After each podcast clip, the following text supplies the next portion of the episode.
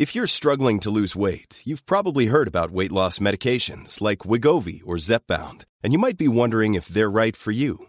Meet PlushCare, a leading telehealth provider with doctors who are there for you day and night to partner with you in your weight loss journey. If you qualify, they can safely prescribe you medication from the comfort of your own home. To get started, visit plushcare.com slash weight loss. That's plushcare.com slash weight loss. plushcare.com slash weight loss.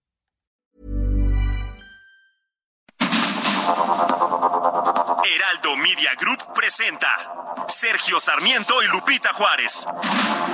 Información veraz y oportuna con un toque personal y humano. Por el Heraldo Radio, donde la H suena y ahora también se escucha.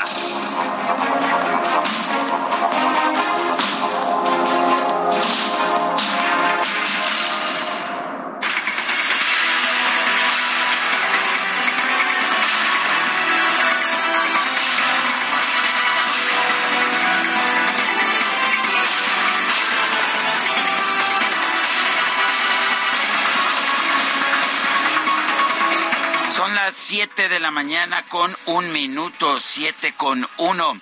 Hoy es martes. Hoy es martes 21, 21. 21 de febrero del 2023. Yo soy Sergio Sarmiento y quiero darle a usted la más cordial bienvenida a El Heraldo Radio. Lo invito a quedarse con nosotros. Aquí estará bien informado, por supuesto, también podrá pasar un rato, pues un rato agradable. Nos gusta darle a usted el lado amable de la noticia, siempre y cuando la noticia lo permita. Y como todas las mañanas se encuentra pues con nosotros aquí Guadalupe Juárez. Buenos días, Guadalupe, ¿qué nos tienes esta mañana? Hola, ¿qué tal? Qué gusto saludarte, Sergio Sarmiento. Amigos, ¿cómo les va? Qué gusto que estén con nosotros arrancando esta jornada. Estamos empezando juntos un día más, martes. Ya es martes. Ánimo. Oye, Sergio, ¿cómo te vendría? ¿Qué día dijimos? Martes, ¿verdad? Apenas o martes ya. Depende cómo lo veas, vaso medio lleno o medio vacío. ¿Cómo les caería una semana laboral de cuatro días? Una semanita laboral de cuatro días. ¿Cómo la ven? A ver, reflexionenlo un momento. Bueno, resulta que las empresas británicas que están probando una semana laboral de cuatro días han decidido en su mayoría mantenerla tras seis meses de prueba en lo que los defensores de un mejor equilibrio entre vida laboral y familiar consideran un gran avance. ¿Qué les parece empezar con esa nota antes de entrarle a lo duro y a lo tupido acá en México? Bueno, pues ahí déjenos saber sus respuestas. Bueno, pues uh, tendremos las respuestas. ¿Significa eso que ya no tengo que venir mañana aquí a radio? Eh, sí, porque es de cuatro días. Ah, Semana laboral de cuatro días. Tendrías que venir por ahí hasta el jueves, pero ya el viernes, ¿qué tal? A todo dar. Bueno, pues son las 7 de la mañana con dos minutos de este martes 21 de febrero. Vamos a un resumen de la información más importante. Las comisiones de gobernación y de estudios legislativos segunda del Senado aprobaron el dictamen que completa el llamado Plan B del presidente López Obrador en materia electoral. El proyecto dejó fuera la medida que permitía la transferencia de votos entre los partidos que conforman una coalición electoral. Senador del Grupo Plural, Emilio Álvarez y Casa, advirtió que el Plan B conlleva un fraude a la Constitución y es un claro intento de reconstitución de un partido hegemónico. Lo que tiene que estarse absolutamente claro es que esta propuesta, el Plan B, es una ruptura y es un fraude a la Constitución. Por supuesto que no se puede olvidar que muchos de ustedes, el presidente incluido, fueron parte de la construcción de ese andamiaje. Hombre, que hay cosas que mejorar, por supuesto, que la ciudadanización no ha tenido los mejores resultados, hombre, pero hay clara intención en este plan de la reconstitución de un partido hegemónico y de romper reglas que habíamos construido en la materia de equidad. Bueno, por su parte, el senador del PAN, Damián Cepeda, consideró que la aprobación y publicación del Plan B es algo bueno para la oposición, ya que va a permitir presentar impugnaciones ante la Suprema Corte de Justicia. Ya no hay nada, no hay nada que le podamos mover aquí a la reforma electoral que se aprobó de parte del presidente López Obrador, nada, aunque lo querramos. Lo único que falta es que se mande publicar Eso pues ustedes háganse cargo los que votaron a favor, nosotros votamos en contra y para nosotros también es una buena noticia porque entonces ya vamos a poder impugnar. O sea, para el país es, es algo positivo que esto ya se publique por quienes lo aprobaron, lo manden publicar y para poderlo impugnar, porque nosotros creemos que es dañino. La mesa directiva del Senado informó que este martes se va a realizar la primera lectura del paquete complementario del llamado Plan B para que el miércoles sea votado en el Pleno. Integrantes de la organización Suma Construyendo Sociedad realizaron una protesta frente a la sede del Instituto Nacional Electoral para exigir que los consejeros del INE se reduzcan el sueldo y desaparezcan los excesos y lujos en el organismo. En un pronunciamiento, alrededor de 50 activistas sociales, escritores y académicos llamaron a los ciudadanos a participar en la marcha del próximo domingo en defensa del INE y del Tribunal Electoral. La jefa de gobierno de la Ciudad de México, Claudia Sheinbaum, expresó su rechazo a la marcha en defensa del INE. Anunció, sin embargo, que la movilización va a contar con acompañamiento de la policía capitalina a través de Twitter, el expresidente Felipe Calderón llamó a todos los ciudadanos a marchar el próximo 26 de febrero para defender la democracia del país. El dirigente nacional del PRI, Alejandro Moreno, consideró que la propuesta del expresidente Felipe Calderón para impulsar la resurrección de la oposición lleva tiempo, debate, análisis y estrategia la Fundación Conrad Adenauer México, el Centro de Estudios Políticos y Sociales, la Confederación Social de Empresarios de México y la consultora Polilat presentaron este lunes el Índice de Desarrollo Democrático en México 2022, el cual señala que nuestro país atraviesa por una situación delicada en esta materia. El consejero presidente del INE, Lorenzo Córdoba, consideró que el índice de desarrollo democrático demuestra que los gobiernos de todos los niveles han quedado a deber a los ciudadanos. Lo que hace evidente es que la clase gobernante debe escuchar más a la ciudadanía atender mejor sus exigencias, así como enfrentar los grandes rezagos y las brechas abismales que achican las oportunidades vitales de millones de personas en el país. 2022 fue otro mal año para el desarrollo democrático en la mayoría de los estados de nuestra República. Eso nos dice este informe de índice de desarrollo democrático con el soporte de una amplia evidencia empírica consejero Lorenzo Córdoba también lamentó que la bancada de Morena en San Lázaro no quiera llegar a consensos para definir a los cuatro nuevos consejeros del INE. El gobernador de Tamaulipas, Américo Villarreal, rechazó que en la elección extraordinaria del domingo pasado se hayan registrado casos de coacción del voto, actos de inseguridad o falta de libertades. Nosotros consideramos que es urgente establecer un nuevo pacto social humanista, solidario, que vuelva a colocar el bienestar de todas y todos como su principal objetivo. Ayer mismo las y los tamaulipecos reafirmamos esta misma convicción. En las elecciones extraordinarias hubo civismo, hubo seguridad, hubo cumplimiento del deber y el derecho ciudadano de votar. La Auditoría Superior de la Federación dio a conocer que detectó irregularidades por 61.840.3 millones de pesos en la revisión de la cuenta pública 2021. El 84.4% corresponde a los estados y municipios. La dependencia también determinó que el Fondo Nacional de Fomento al Turismo, Fonatur, realizó pagos en exceso por 1.086.7 millones de pesos en las obras del tramo 4 del tren Maya. El abogado Alejandro Romano acudió este lunes a la UNAM en representación de la ministra de la Suprema Corte, Yasmín Esquivel, para presentar pruebas a su favor en el procedimiento en su contra por presunto plagio. La Universidad Veracruzana dio a conocer que el sábado pasado una de sus alumnas de la carrera de nutrición, identificada como Karina Casillas Gutiérrez, fue asesinada por su pareja sentimental, por lo que exigió justicia a las autoridades. El presidente municipal de Río Blanco, Veracruz, Ricardo Pérez García, fue detenido por presunta aportación ilegal de armas de uso exclusivo del ejército cuando circulaba en una camioneta. El alcalde de Benito Juárez, Santiago Taboada, denunció que un grupo de policías capitalinos revisó su camioneta sin razón alguna. Cuestionó a la jefa de gobierno, Claudia Sheinbaum. Le preguntó si esto forma parte de una campaña de intimidación en su contra. La jefa de gobierno, Claudia Sheinbaum, pidió serenidad y tolerancia en el caso de las protestas por la cancelación de los bailes en el kiosco Morisco en la alcaldía Cuauhtémoc. Además, dijo estar dispuesta a brindar apoyo a los vecinos que lo requieran. Vamos a ver si los vecinos quieren hablar con nosotros y yo creo que pues hay que serenarse y, y trabajar por la gente, es lo más importante. Puesto sin afectar ya muy noche a los vecinos, que muchas veces pasa que eh, hay sonido muy fuerte ya a las 12 de la noche, 1 de la mañana, pues obviamente eso afecta a muchos otros vecinos. Eh, pero entiendo que esto estaba desde hace muchísimo tiempo ahí en, en, Santa María. Entonces, pues hay que ser, como autoridad hay que aprender también a ser pues tolerante y aprender a respetar pues mucho de lo que es la tradición de la ciudad. Por otro lado, la jefa de gobierno, Sheinbaum, confirmó que en este mes se va a concluir la obra civil de la rehabilitación de la línea 1 del metro. Indicó que próximamente se va a informar sobre las siguientes etapas.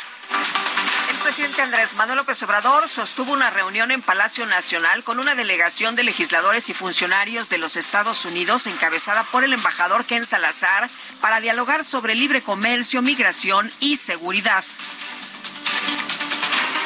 Bueno, el presidente de la Unión Americana, Joe Biden, regresó ayer lunes a Polonia después de realizar un viaje en tren de más de ocho horas para salir de Ucrania.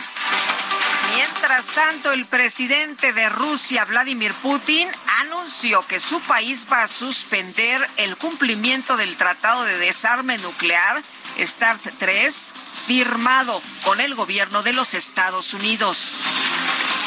Las autoridades de Brasil informaron que las fuertes lluvias registradas en los últimos días han provocado inundaciones y aludes en el estado de Sao Paulo, con un saldo de por lo menos 40 personas muertas. Oiga, ¿y qué cree? Volvió a temblar allá en Turquía. Este lunes se registraron dos sismos de magnitud 6.4 y 5.8, los cuales afectaron la provincia de Hatay.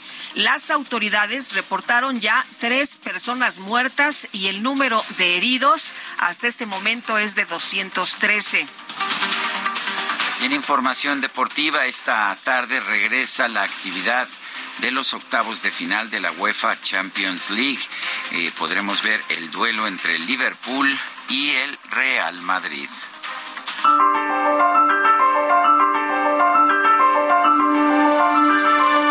Y vamos, vamos a la frase del día.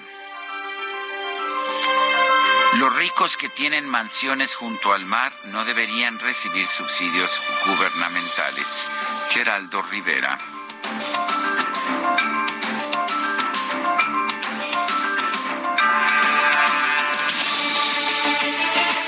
Y las preguntas, ayer preguntábamos, ¿qué piensa usted del plan B? De reforma electoral del presidente López Obrador.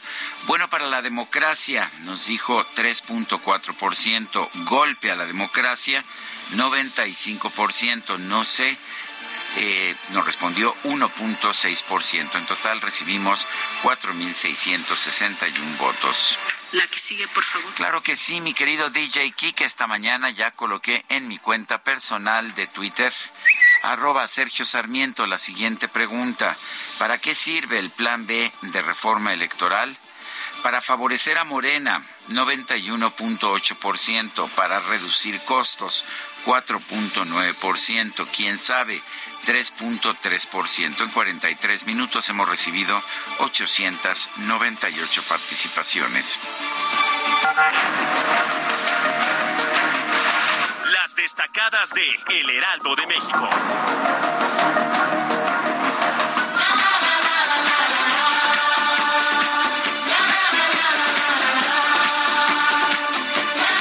Ay, todavía andan de carnaval.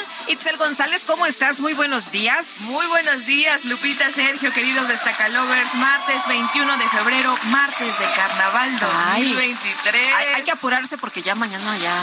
Mañana miércoles. Hay que, sí, hay que portarse bien. Tranquilitos, ¿no? Pero por lo menos el día de hoy, martes, estamos muy contentos y en todos los lugares que se celebra el carnaval, allá en Mazatlán, que me ha tocado, Veracruz que se movió hasta junio. Entonces, híjole, martes de carnaval muy contentos esta mañana en el Heraldo de México y por supuesto que también hay que trabajar, hay mucha información, así que comenzamos. Sí, DJ Kike, aunque no quieras, tenemos que trabajar. Comenzamos con las destacadas del Heraldo de México. Primera plana, reporte Secretaría de Hacienda, SAT denuncia al día a tres delincuentes ante la Fiscalía General de la República de 2020 a 2022. Se presentaron 3.081 denuncias que involucran a 3.150 personas, de las cuales se han vinculado a proceso a 596 país en defensa del INE, listas 80 ONGs para la marcha. El objetivo es llenar la plancha del Zócalo de la Ciudad de México. Ciudad de México, ataque a Ciro, indagan a cártel. Se investiga si el cártel Jalisco Nueva Generación está detrás del ataque al periodista estados, Tula, Hidalgo, hayan anomalías, observaciones en auditoría suman 60 millones de pesos, incluyen compra de colchones con chinches. Orbe en Italia se enfrentan a nueva alerta por sequías. La ciudad de Venecia presenta mareas inusualmente bajas. Meta, Canelo Álvarez pelea en casa. El peleador azteca regresa al ring en mayo próximo tras la lesión en su muñeca. Y finalmente, en mercados, interés social ven un déficit en la vivienda. Según la Canadevi, se construyen menos de 25 mil casas al año. Lupita, Sergio, amigos, hasta aquí las destacadas del Heraldo. Feliz martes. Igualmente, Itzel, gracias. Buenos días. Bueno, ahora sí a desayunar. Ay, ay, ay. Ay, este Quique, no, bueno, nunca va a aprender. Pero en fin, son las 7 de la mañana con 16 minutos. A las 5 se cierra la barra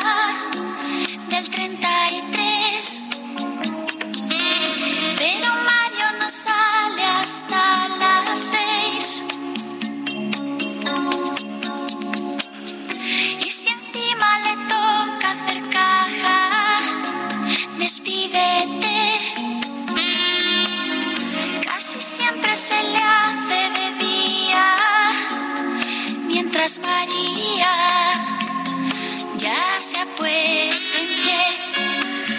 Estamos escuchando al grupo español Mecano.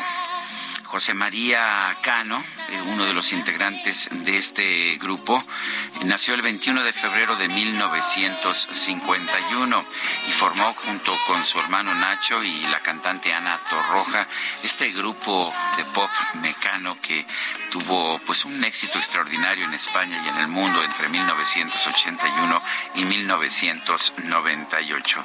Esta canción que estamos escuchando, Cruz de Navajas, es de José María Cano es una canción que escribió ya con un tema adulto, una pues una disputa entre, entre dos hombres a navajas por una mujer, en, ah, pues que, lo escribió ya un momento en que el grupo estaba empezando a experimentar con temas nuevos, con, con temas que no eran nada más el pop fácil de sus inicios. Eh, y me parece que es una canción realmente muy importante. Cruz de Navajas de José María Cano aquí en el Heraldo Radio. ¿Me parece me gusta la idea, así que a disfrutar a Mecano esta mañana. Y bueno, pues a ver qué nos dicen nuestros amigos del auditorio. Gran éxito de Mecano en México, sin duda alguna, de los consentidos en nuestro país. Vámonos a la información con Misael Zavala. Las comisiones de gobernación y estudios legislativos, según en el Senado, avalaron por mayoría de votos el proyecto de decreto de reforma electoral, es decir, el llamado Plan B del presidente López Obrador. Vamos a ver cómo le fue el Plan B. Misael, cuéntanos, danos todos los detalles. Muy buenos días.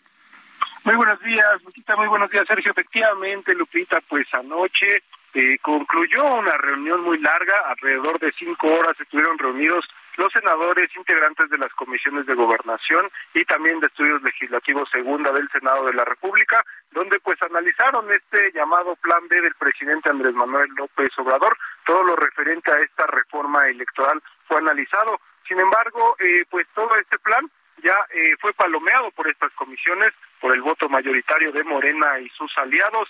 Sin embargo, eh, se dejó fuera la cláusula de vida eterna, este, este llamado eh, transferencia de votos entre partidos políticos y referente al artículo 12 de la LEGIPE, en el que, bueno, se hace válido estas candidaturas comunes donde se podrían eh, pues transferir votos entre partidos políticos para que los partidos con menos votos tuvieran o pudieran eh, sobrevivir si eh, tuvieran, eh, en este caso, no alcanzarían el 3% de la votación, pudiera haber una transferencia de votos entre partidos y eh, pues los partidos pequeños podrían así sobrevivir.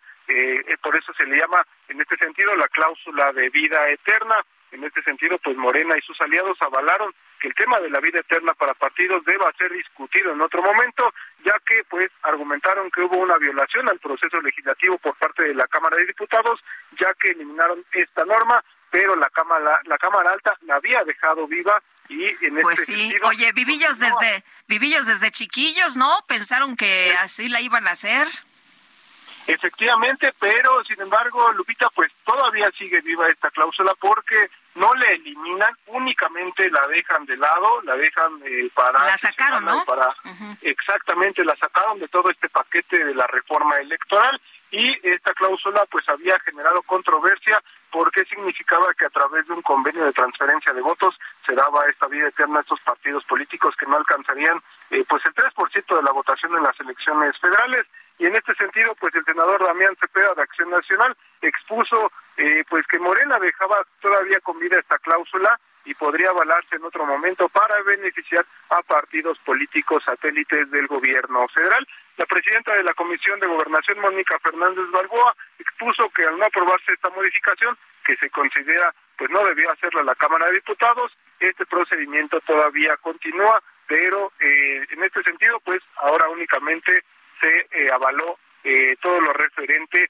a la Ley General de Instituciones de Procedimientos Electorales, también la Ley General de Partidos Políticos, la Ley Orgánica del Poder Judicial de la Federación y también la que expide la Ley General de Medios de Impugnación en materia electoral. Este dictamen, Sergio Lupita, pues pasará al pleno de sesiones en la eh, el día de hoy, martes, eh, para darle una primera lectura y ya el día de mañana, miércoles, en una nueva sesión, se estaría votando ya por todos los senadores de la República y pues eh, en este sentido Morena y los aliados harían la mayoría simple para que este plan B del presidente Andrés Manuel López Obrador ya sea pasado al Ejecutivo Federal y sea publicado en el diario oficial de la Federación para que continúe ya el proceso y también que la oposición pueda eh, acudir a la Suprema Corte de Justicia de la Nación para eh, pues eh, presentar todas las acciones de inconstitucionalidad que se requieran. Sergio Lupita, hasta aquí la información. Muy bien, Misael, muchas gracias, muy buenos días. Gracias, muy buen día. Y el índice de desarrollo democrático en México alertó sobre el riesgo de retrocesos en la democracia en nuestro país. Elia Castillo, adelante. Muy buenos días, Sergio Lupita. Los saludo con mucho gusto a ustedes y al auditorio. Pues así es, el Índice de Desarrollo Democrático en México alertó sobre el riesgo de retrocesos de la democracia en México, eh, toda vez que 2022 fue el segundo peor año para la democracia desde 2010. De acuerdo al estudio, el promedio general del índice de desarrollo en México cayó 1.1% respecto del año pasado y se ubica como el valor más bajo de la serie desde que se revisa este estudio, este índice desde el 2010. Mientras tanto, 11 estados logran un mejor puntaje en 2022 en comparación con 2021. Se mantiene Yucatán en el valor máximo, sin embargo, 20 entidades retrocedieron en su índice de desarrollo. Solo Yucatán conserva la condición de alto desarrollo democrático durante toda la serie del eh, índice de desarrollo que se realiza desde hace 12 años. Las demás entidades que alcanzaron circunstancialmente esas, esa calificación en los años anteriores, bueno, pues la perdieron. Hans Blomer, director de la Fundación Conrad Adenauer en México, se dijo eh, preocupado por los resultados del índice de desarrollo. En este sentido, resaltó que el informe busca ser más allá de un ranking, un instrumento que provoque que los ciudadanos entiendan mejor lo que pasa y promover la dedicación y el involucramiento de todos los de todos en los procesos democráticos. En su oportunidad, Jorge Arias, director de Polilat y autor principal del Índice de Desarrollo en México, señaló que se han superado las consecuencias más urgentes de la pandemia, pero advirtió que siguen los impactos ocultos de aquella, eh, pues, detención del mundo que significó la pandemia. Arias confió en que el índice contribuya a que el debate de la vida pública se reoriente para corregir lo que no funciona en los distintos ámbitos. En tanto, el presidente de la Confederación de EUSTEM Unipac, Eugenio Cárdenas, advirtió que la democracia está en riesgo en México y llamó a defender al INE. En este contexto y... Eh, Muy bien, Elia Castillo, gracias. Son siete con veinticinco. Vamos a una pausa y regresamos.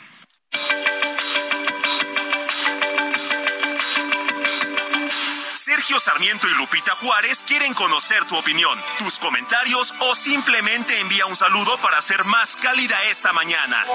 Envía tus mensajes al WhatsApp 55 20 10 96 47.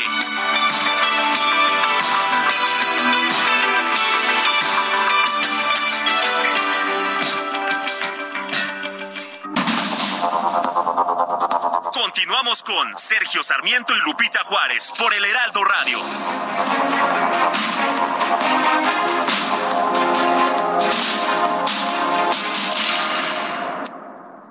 Cuando te enamoras del nuevo Fiat Pulse, el pulso de tus emociones se eleva. Estrénalo desde 354 mil pesos o tasa desde 9.75%. Conquista las calles con el SUV líder en ahorro de combustible. Fiat, sé único. Visita tu distribuidor Fiat Chrysler K 30.1% vigencia el 28 de febrero de 2023. Consulta fiat.com.mx. Hoy se celebra el Día Internacional de la Lengua Materna. Fue una iniciativa de Bangladesh aprobado en la Conferencia General de la UNESCO de 1999 y se ha conmemorado en todo el mundo desde el año 2000. De acuerdo con datos de la UNESCO, en promedio cada dos semanas una lengua desaparece. El 40% de la población mundial no tiene acceso a una educación en una lengua que hable o entienda. Sin embargo, gracias a la comprensión de la importancia que tienen las lenguas maternas, se ha alcanzado logros en materia de educación plurilingüe. La edición del Día Internacional de la Lengua Materna de este 2023 será sobre el tema Educación Multilingüe, la necesidad para transformar la educación, y explorará, debatirá el potencial del multilingüismo para transformar la educación desde una perspectiva de aprendizaje permanente y en diferentes contextos. Entre el cielo y el suelo hay algo con tendencia a quedarse calvo de tanto recordar. Ese algo que soy yo mismo es un cuadro de bifrontismo que solo da una faz. La cara vista es un anuncio de signal. La cara oculta es la resulta de mi idea genial de echarte. Me cuesta tanto olvidarte.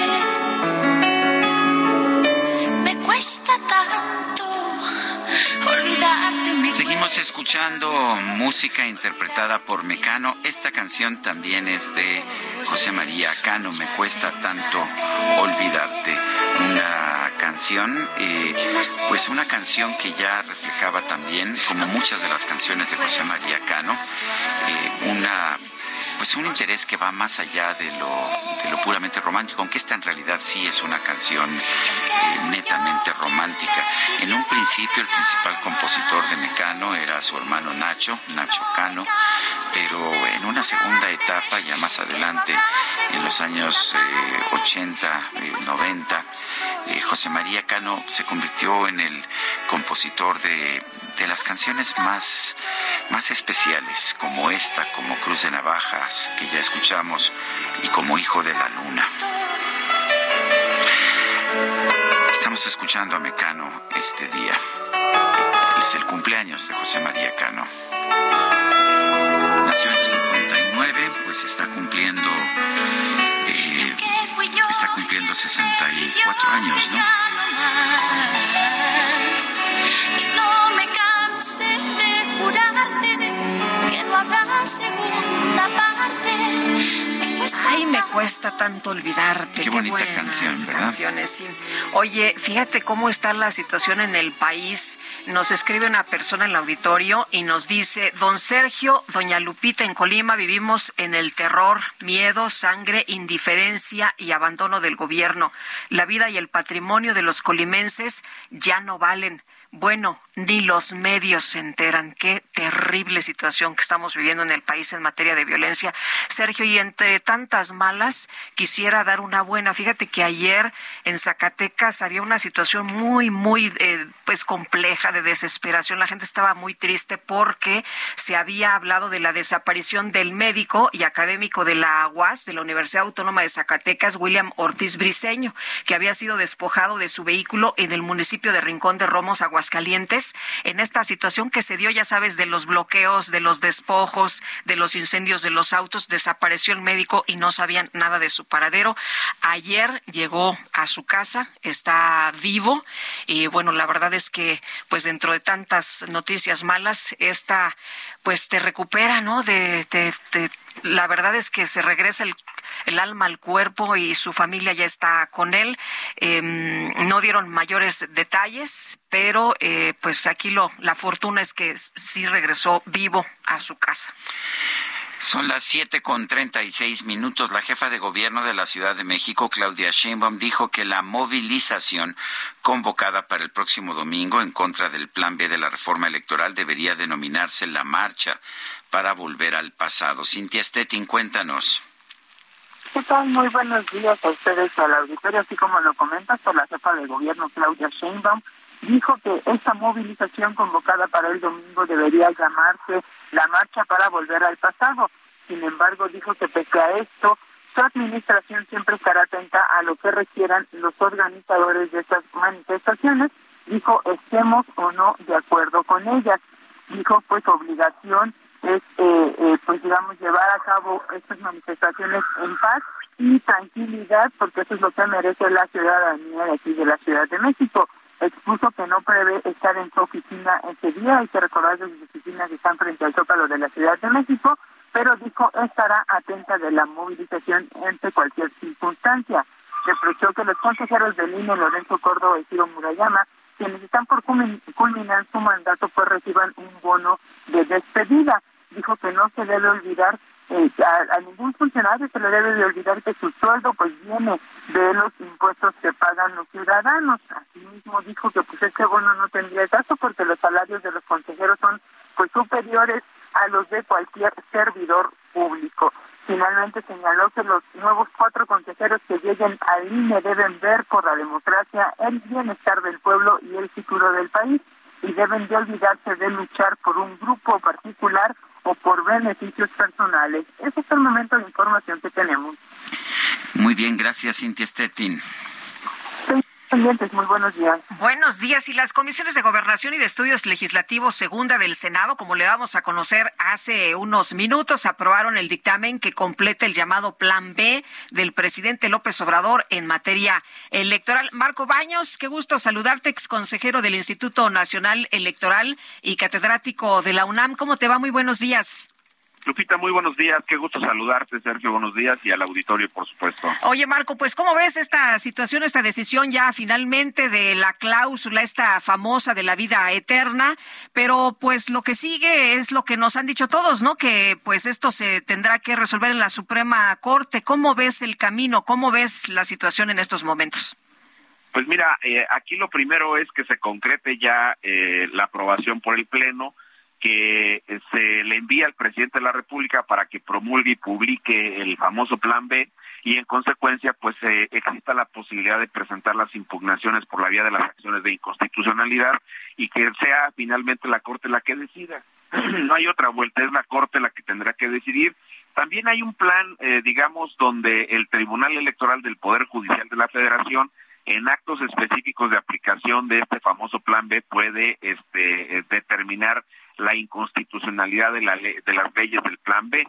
Vamos a ver eh, eh, exactamente cómo ocurre esta situación, pero lo que ya es eh, necesario pues es que esto esté en el diario oficial de la Federación para que se puedan ejercer los derechos que se tienen eh, por parte del INE, por parte de los trabajadores del propio instituto, las fracciones parlamentarias de los partidos políticos de la oposición y que la Corte tome una decisión final ante un conjunto normas que eh, generan eh, un problema severo en la logística electoral y que colocan al Instituto Nacional Electoral de manera particular, el tribunal prácticamente no lo tocan, pero en el caso concreto del INE sí le están cercenando los pies, los brazos y le están reduciendo de manera muy drástica las atribuciones que tiene para poder organizar las elecciones.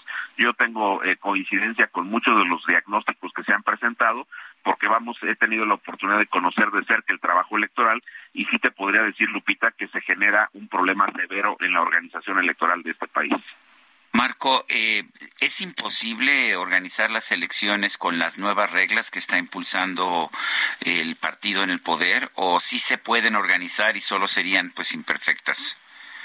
Yo eh, creo que se puede eh, intentar la organización, te lo digo así, intentar la organización, pero sí tendrías un problema severo para poder establecer todos los candados de seguridad que tenemos hasta el momento y sobre todo para cubrir eh, la logística en un país eh, tan grande y con una, eh, digamos, exigencia de que las casillas las coloques cerca del domicilio de los electores, de que el padrón electoral esté suficientemente actualizado, que puedas realizar como te pide el plan B los en la misma noche de la jornada electoral, creo que sí vas a tener un problema severo, sobre todo porque no vas a tener la cantidad de personas que necesitas.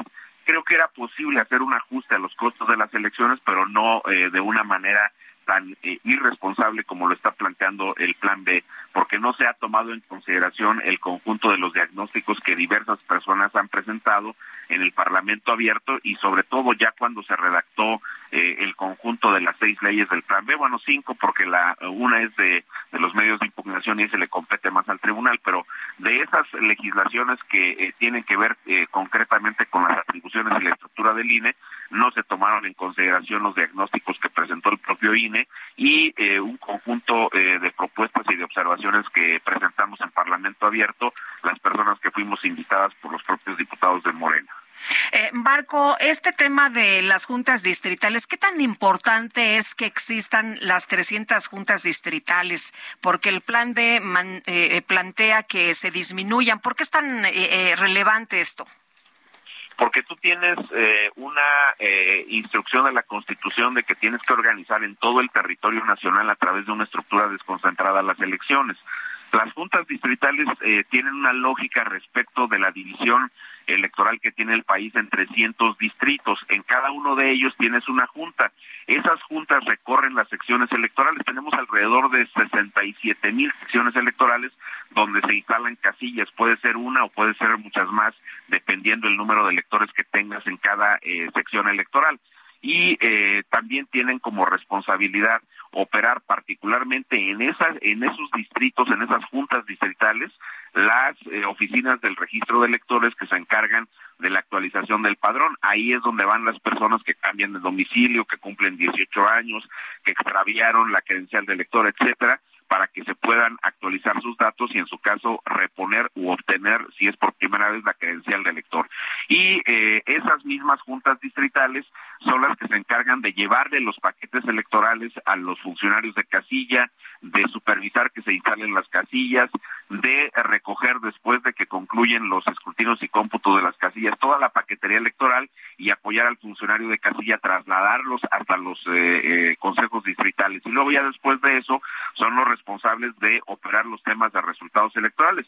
Todavía en este momento con el PREP y los cómputos, ahora serían los cómputos de manera inmediata a la conclusión de la jornada electoral. Es decir, son eh, los órganos que eh, tienen a su cargo la logística de las elecciones, Lupita, los que directamente operan eh, las elecciones. No son los consejeros, los 11 consejeros que están allí en el INE este, girando las instrucciones correspondientes. O sea, no es Lorenzo, no es Ciro, no es Adriana, no es Roberto, no es Dani, etcétera. Son específicamente los funcionarios operativos de la institución y por eso es tan delicado el tema de eh, cercenar la estructura de estos órganos.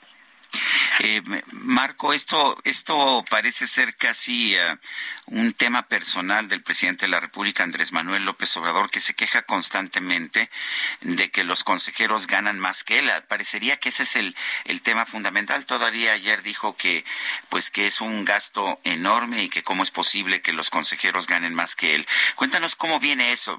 Yo recuerdo que incluso se estableció en un principio que los consejeros debían ganar eh, lo mismo que que los ministros de la Suprema Corte de Justicia, pero tengo entendido que están lejos de ganar eso.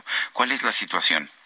Mira, eh, yo te digo eh, exactamente el, salario que tenía cuando concluí mis actividades como consejero electoral en abril del 2020. El salario, eh, net, el salario sí neto de los consejeros electorales era de 172 mil pesos, que luego se redujo con la ley general de salarios máximos. En mi caso eh, y en el caso de Pamela San Martín, nosotros no impugnamos eh, esa ley y eh, concluimos el encargo los últimos dos años percibiendo un salario de ciento, 122, 124 mil pesos por ahí, más o menos mensuales. Eso fue lo que terminamos y con eso fue la liquidación que en mi caso me correspondió. En, en el caso concreto del resto de los consejeros tenían un salario de 172 mil pesos porque ellos no, eh, bueno, ellos impugnaron pues el tema de la legislación, pero evidentemente ese salario, por, eh, siendo alto, es un salario que no tiene nada que ver con el salario que perciben los magistrados del Tribunal Electoral y los ministros de la Suprema Corte de Justicia. Esa normativa de que los consejeros electorales percibieran igual que los ministros de la Corte se retiró en la eh, legislación del 2007, si no me estoy equivocando. Pero nunca se actualizó, ni, ni Waldemar, ni ninguno de los consejeros anteriores percibió nunca como eh, ministro de la Corte, pese a que algunos de ellos, eh, particularmente dos de ellos, si no me estoy equivocando en su momento, el doctor José Barragán y Jaime Cárdenas, habían impugnado esa eh, decisión porque no se les pagaba como ministros de la Corte, pero nunca se pagó un salario a nadie sobre, sobre esa base. Entonces yo creo que el argumento del presidente de la República es más bien eh, este tipo de, cosas que le dice a la gente que sigue, que está cerca de la cuarta transformación y que eh, apoya eh, las decisiones del presidente de la República, pero evidentemente el argumento no es ese. Ese, ese punto de que si los consejeros electorales ganan mucho dinero, es verdaderamente marginal frente, al problema que se genera con la instrumentación del, del famoso Plan B en contra de la institución electoral y en contra de sus atribuciones. En otro momento comentaba con en tu mismo espacio, Sergio y Lupita, pues el tema de que eh, vas a tener una institución disminuida en su capacidad logística, disminuida en sus atribuciones frente a partidos políticos cuyas atribuciones se han fortalecido, son eh, partidos revigorizados, todos en su conjunto por las nuevas atribuciones, no solamente Morena, el Verde y el PT, todos van a tener ciertas eh, cuestiones que los favorecen de manera eh, importante frente a una autoridad eh, totalmente disminuida. Y por otro lado, también vas a tener la liberación de los servidores públicos que se van a dedicar, como ocurrió con la revocatoria de mandato, a hacer eh, campaña por los candidatos de su partido. Entonces, pues prácticamente vas a tener un árbitro que en la cancha no tiene tarjetas para poder detener pues las acciones violentas de los de los jugadores o de plano expulsarlos. Eh, recordarás que en el plan B pues se quitan esas cláusulas que decían que si no presentas el informe de eh, gastos de precampaña, como ocurrió con Salgado Macedonio y con Raúl Morón, entre otros, entre muchos otros. Ya no va a pasar nada, ¿no? Ya no les quitas la posibilidad de que se presenten como candidatos, ¿no? Y los partidos políticos van a tener se van a poder quedar con los remanentes del financiamiento público. ¿Y para qué, Lupita? ¿Para qué, Sergio? Para pagar las multas, las multas. que por las Pero además ya no les van a quitar el 50%, ¿no? Será el 25%. Cosa que se había hecho antes, efectivamente, y que obviamente se refrenda en el plan B. Entonces, este, sí, los partidos políticos se sirvieron con la cuchara grande, pero esas normas hay que decirlo con claridad, benefician a todos, no nada más a Morena, al PT y al Verde. Oye, Marco, es una buena reforma, es la narrativa que nos dan en Morena y la que nos dan desde Palacio Nacional, y mienten los que están en contra porque quieren seguir con sus privilegios, con sus tranzas, con la robadera. ¿Cómo ves esto? A mí me parece francamente eh, eh, grosero lo que está haciendo López Obrador, lo que hace gente como Hamlet García, que sale y te dice que no importa que los integrantes del comité técnico este, tengan vinculación con Morena, porque pues eso no lo prohíbe la Constitución, porque lo que importa es que han jurado este, observar la Constitución. Eso me parece no solamente grosero para la institución y para el país, me parece ridículo que un legislador este, venga y haga eso o que el presidente de la República haga ese tipo de señalamientos cuando no tiene absolutamente ninguna prueba, o sea, se la ha pasado eh, diciendo eh, roban, este, tienen privilegios, etcétera, pero creo que no ha este, eh, revisado con detalle o no ha querido simplemente aceptar que es una institución que organiza correctamente las elecciones. Y vuelvo a insistir, no es que eh, no se puedan tener esquemas de disminución de los costos de las elecciones. Claro que existen posibilidades. El único detalle es que eh, Morena se cerró a no hacerlo y eh, López Obrador, como bien lo ha mencionado, lo ha mencionado en diversos espacios, pues López Obrador trae una rencilla personal con Lorenzo Córdoba y con Ciro Morayama y esto ha llevado prácticamente al extremo de eh, querer eh, casi casi aniquilar a la institución electoral eh, pues sí pensando en escenarios políticos que tienen que ver con los resultados de las elecciones del 24 yo no me imagino con un presidente que controla al ejército con un presidente que tiene este nivel de aceptación popular pues con un resultado que no le resulte favorable al candidato o la candidata que defina él, porque pues no va a ser Morena ni las famosas encuestas, él va a decidir quién es la candidatura que va eh, a asumir la responsabilidad del 2024. Si eso no le favorece, pues tienes una institución eh, totalmente cuestionada, eso ha sido su argumento, su, su estrategia política desde siempre y creo que a eso obedecen ese tipo de, de argumentos de estar descalificando permanentemente a los consejeros electorales y a la institución en su conjunto. Marco Baños, como siempre, agradecemos mucho que puedas platicar con nosotros. Buenos días. Al contrario, un placer. Gracias, Lupita. Sergio, muchas gracias. Un saludo al auditorio. Hasta luego. Siete con cincuenta y uno. Vámonos al clima. El pronóstico del tiempo con Sergio Sarmiento y Lupita Juárez.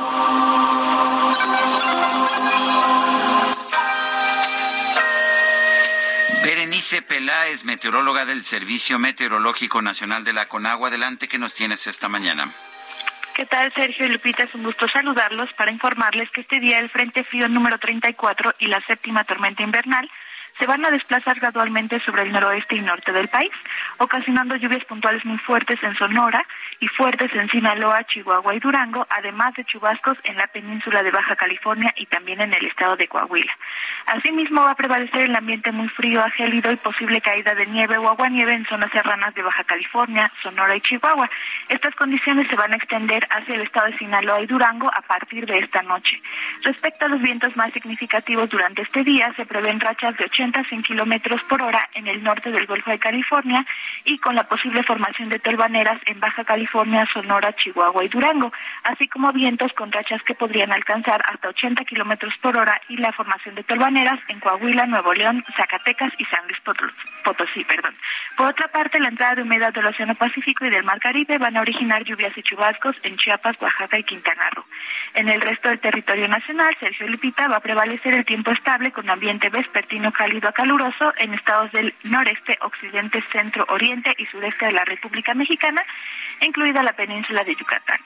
Respecto al Valle de México, durante este día se, prevé cielo con nubosidad dispersa, con temperatura máxima que podría alcanzar de 25 a 27 grados Celsius, sin probabilidad de lluvias, y hay que mantenerse atentos porque estamos pronosticando viento que podría alcanzar hasta 50 kilómetros por hora este día en la Ciudad de México. Hasta aquí el reporte del tiempo, regreso con ustedes. Pues muchas gracias, muchas gracias Berenice Peláez, meteoróloga del Servicio Meteorológico Nacional de la Conagua. Son las 7 de la mañana con 54 minutos, 7 con 54. Tenemos un número para que nos mande mensajes de WhatsApp, ya sea por escrito, por texto o por eh, grabación de voz. No nos marque directo porque no tenemos capacidad para tomar llamadas, pero los mensajes con mucho gusto. 55 2010 96 9647. Repito, 55 2010 9647. Vamos a una pausa y regresamos.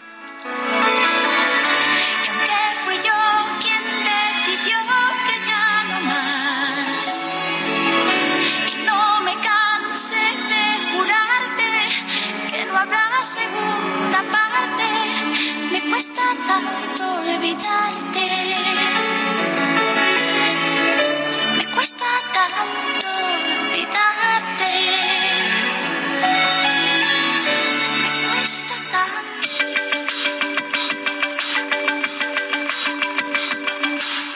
Sarmiento y Lupita Juárez quieren conocer tu opinión, tus comentarios o simplemente envía un saludo para ser más cálida esta mañana. Envía tus mensajes al WhatsApp 55 20 10 96 47.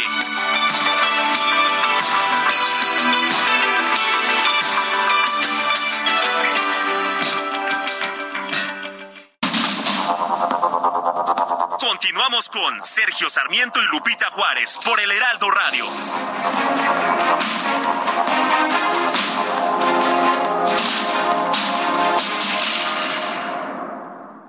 Te enamoras del nuevo Fiat Pulse, el pulso de tus emociones se eleva. Estrénalo desde 354 mil pesos o tasa desde 9.75%. Conquista las calles con el SUV líder en ahorro de combustible. Fiat, sé único. Visita tu distribuidor Fiat Chrysler, K 30.1% vigencia el 28 de febrero de 2023. Consulta fiat.com.mx.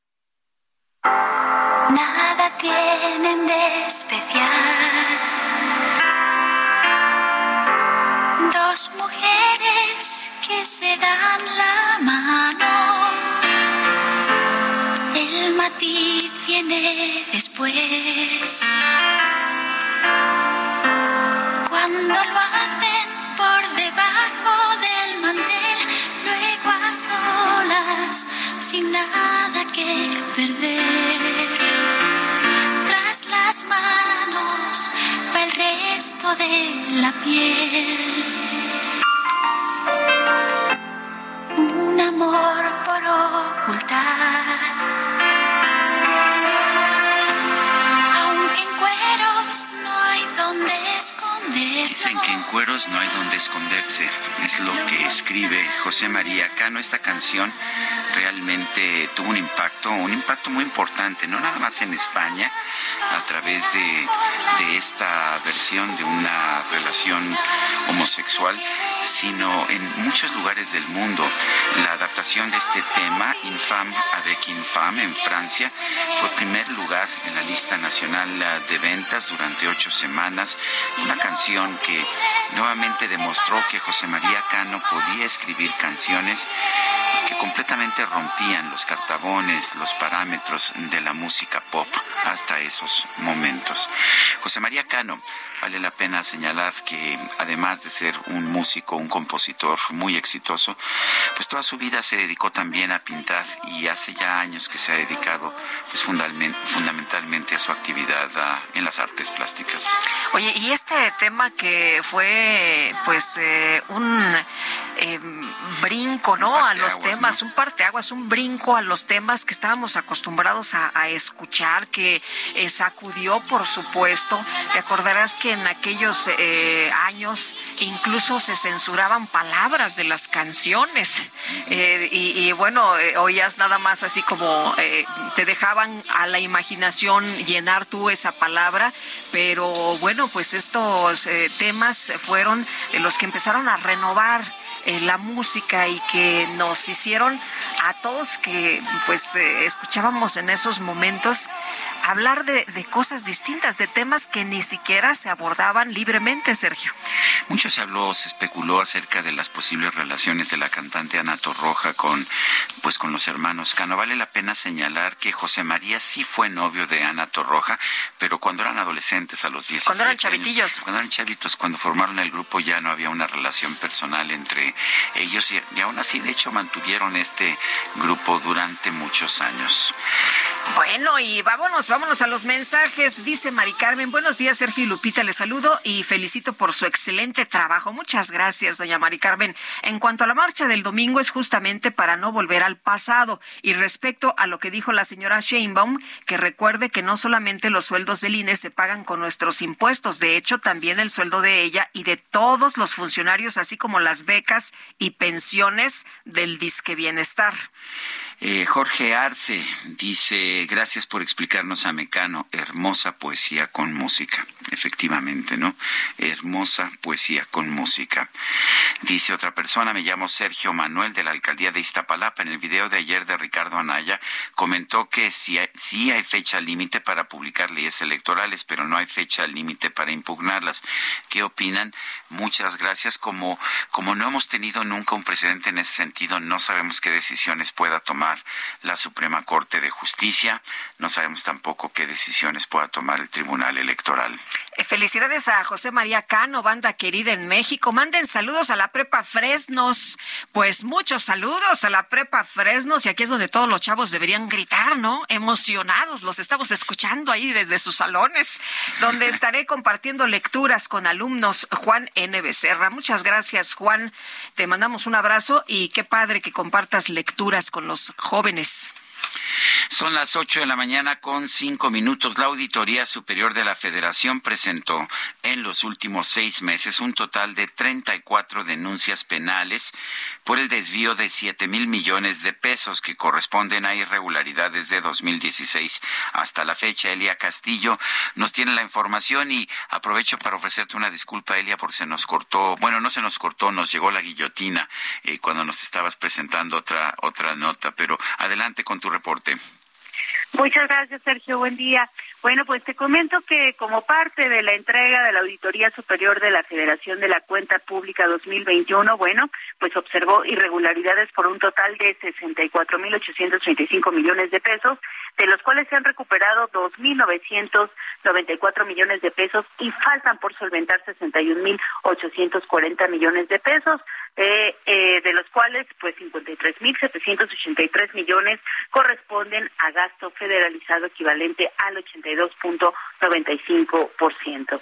Esto justamente en la tercera eh, parte de los informes individuales y el informe general de la cuenta pública de 2021 que fue entregado el día de ayer por el titular de la Auditoría Superior de la Federación, Rubén Colmenares, a la Comisión de Vigilancia de la Auditoría Superior de la Federación de la Cámara de Diputados.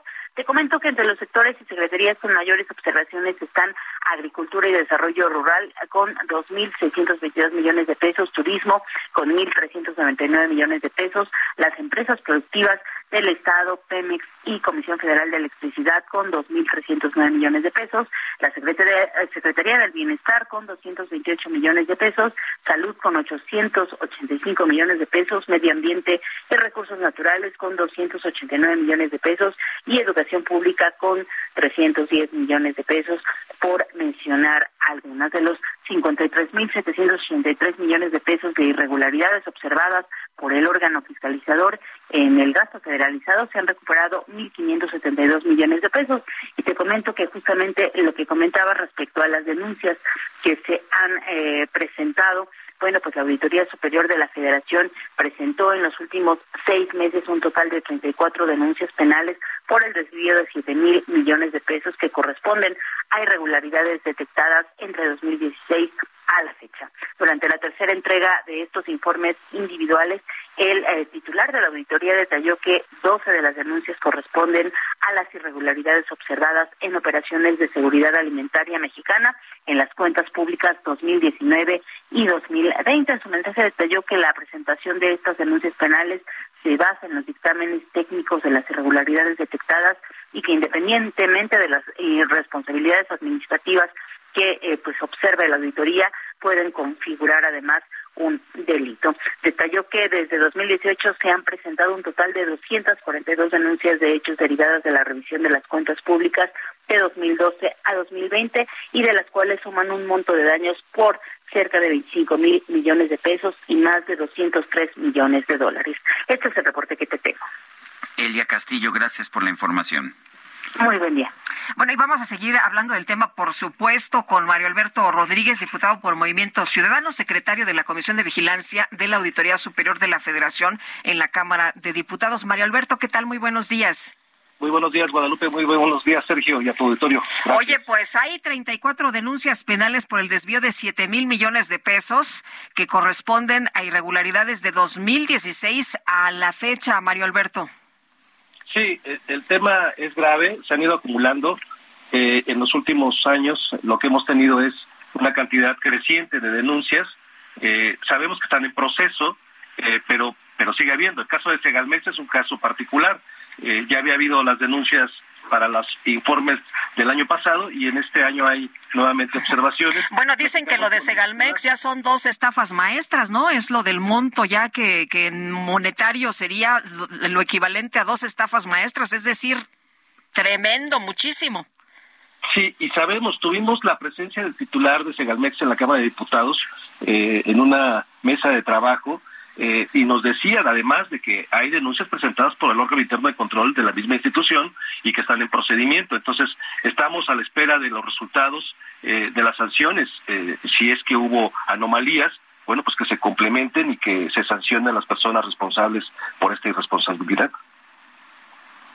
Mario Alberto, exactamente cómo se manejó esta estafa eh, de, la de Segalmex y, cómo ves las demás observaciones que está ofreciendo la auditoría.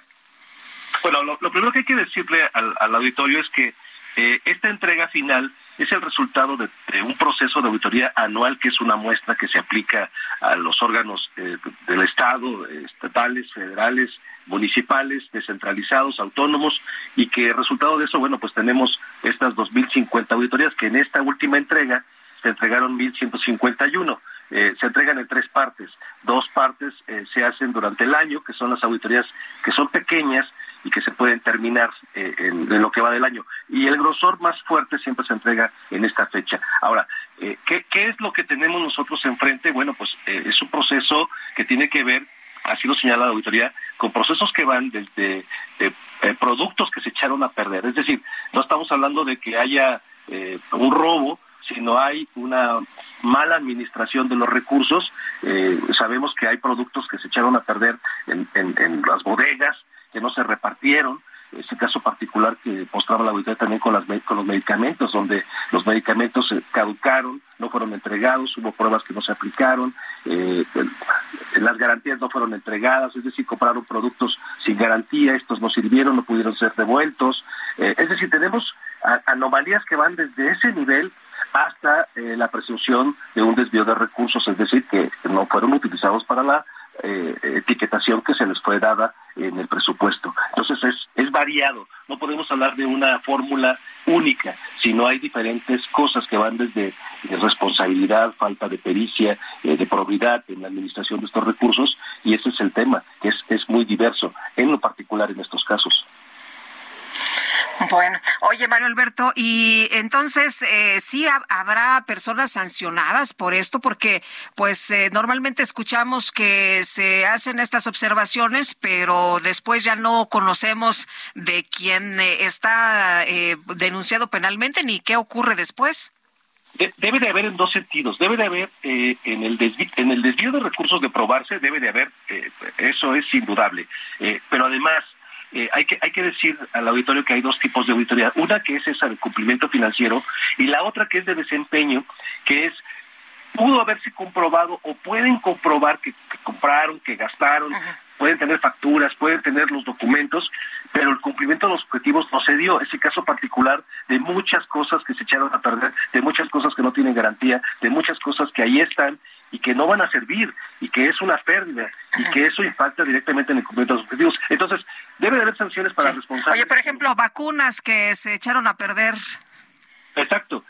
Ahí debe de haber responsabilidad para los empleados, para quienes no llegar, eh, llevaron a cabo los protocolos que les dijeron eh, que tenían que llevar y que los medicamentos ahí quedaron en el olvido y que no fueron aplicados o no fueron entregados o no fueron distribuidos. Entonces, ahí debe de haber sanciones de parte de la institución eh, pues, por, el mal manejo, porque además impacta en, en el erario, en un destino que no se llevó a cabo y que es un dinero que se va a perder o que ya se perdió en ese sentido. ¿no? Lo mismo es Galmex con los productos alimentarios, que es donde tiene mayor parte de las observaciones. Pues sí. Muy bien, Mario Alberto Rodríguez, muchas gracias por conversar con nosotros esta mañana. Muy buenos días. Al contrario, muchas gracias a ustedes. Bueno, vamos a vamos con otros temas. La COFEPRIS entregó el primer permiso de importación de Vector para tratamiento a pacientes con leucemia. Tenemos en la línea telefónica al doctor Natán Enríquez, comisionado de autorización sanitaria de la COFEPRIS. Doctor Enríquez, cuéntenos de esta este permiso de importación de, de tratamiento a pacientes con leucemia. ¿Por qué es importante? ¿Qué tal, Lupita? ¿Qué tal, Sergio? La Buenos días. Platicar con ustedes. Muy buen día. En efecto, para nosotros es importante poder este, comunicarle a la población que COFEPRIS se ha abierto a la innovación, a sentar bases para poder estimular la investigación de tratamientos tan innovadores como este.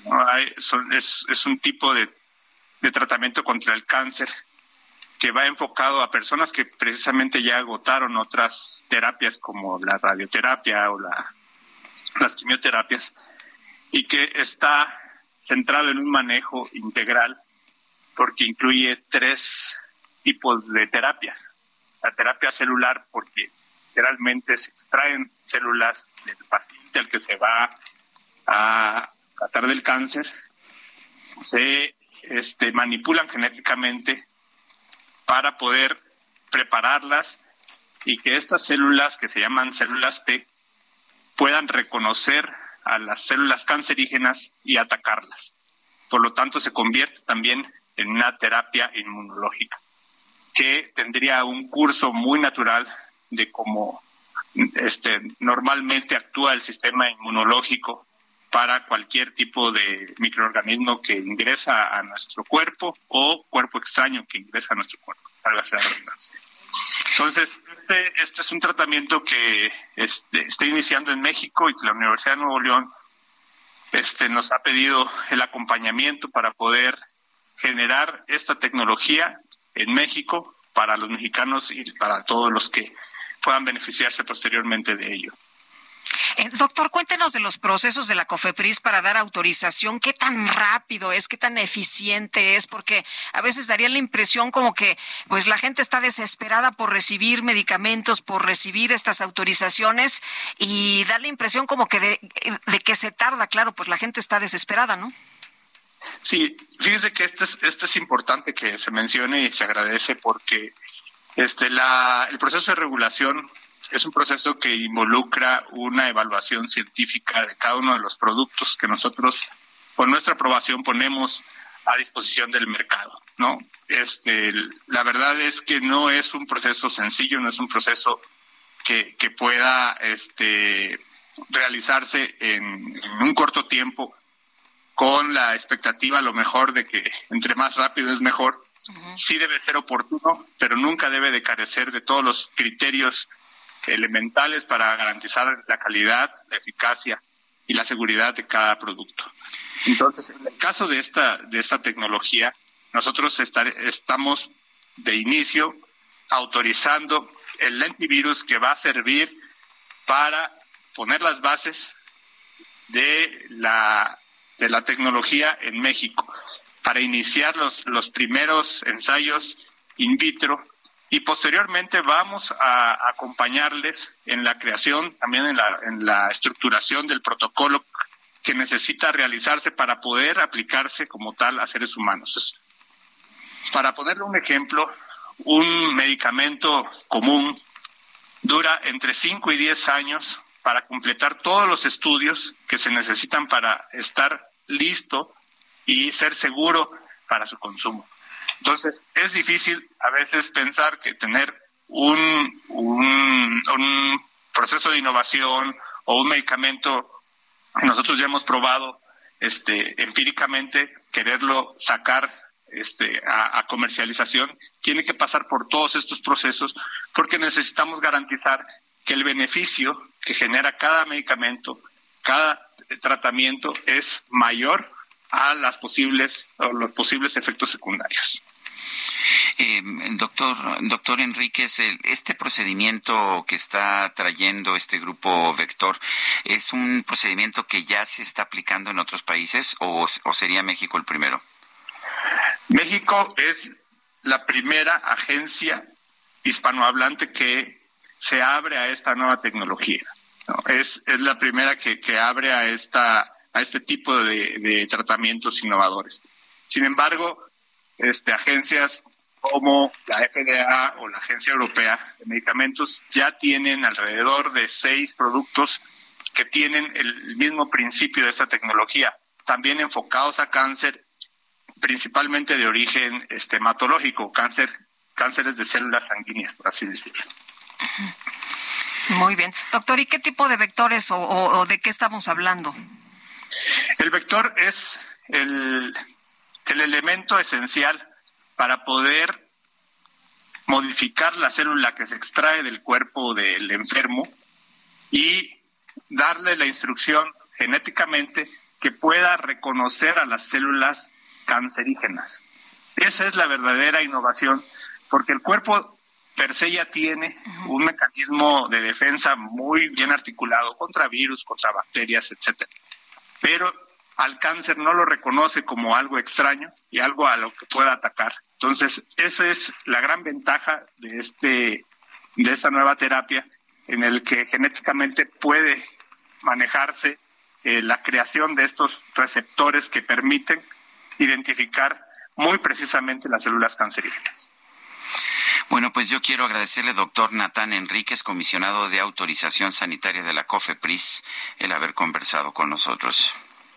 Un placer y siempre a la orden. Gracias, muy buenos días y vámonos con el químico. El químico guerra con Sergio Sarmiento y Lupita Juárez. Hola, buenos días, ¿cómo estás? Muy bien, muy bien, Lupita, Sergio. Oigan, estamos familiarizándonos, ¿no? Los humanos con la vida microscópica.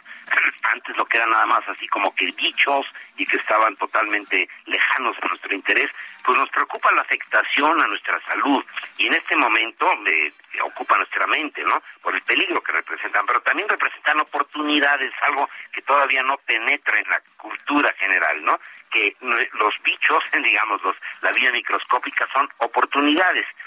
Pensamos, por ejemplo, en los virus con temor, ¿no? Siempre, virus y malo, pero también representan los virus esperanza.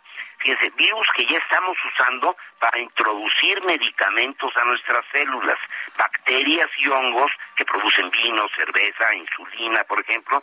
Pues fíjense que ayer, Sergio Lupita, investigadores de la Universidad de Bochum, en Alemania, publicaron un extraordinario trabajo de cómo estos minúsculos seres producen sustancias que fijan metales que pueden ser utilizados con fines médicos y con fines industriales, por ejemplo, la descontaminación de suelos, ¿no? Y esta utilización de las sustancias naturales o variantes semiartificiales de ellas, hechas con ingeniería genética, se pueden producir de acuerdo a información precisamente genética. Estas sustancias incluyen moléculas fijadoras de metales que se llaman quelatos. El grupo más conocido son los sideroforos que fijan el fierro y que son relevantes en muchos procesos metabólicos, ya que el fierro es un componente esencial de muchas enzimas. Bueno, y un componente básico en la sangre, por ejemplo el doctor el principal autor de estos quelatos tienen una gran cantidad de aplicaciones potenciales. Los sideróforos se usan para el tratamiento de la enfermedad de almacenamiento excesivo de fierro en la sangre.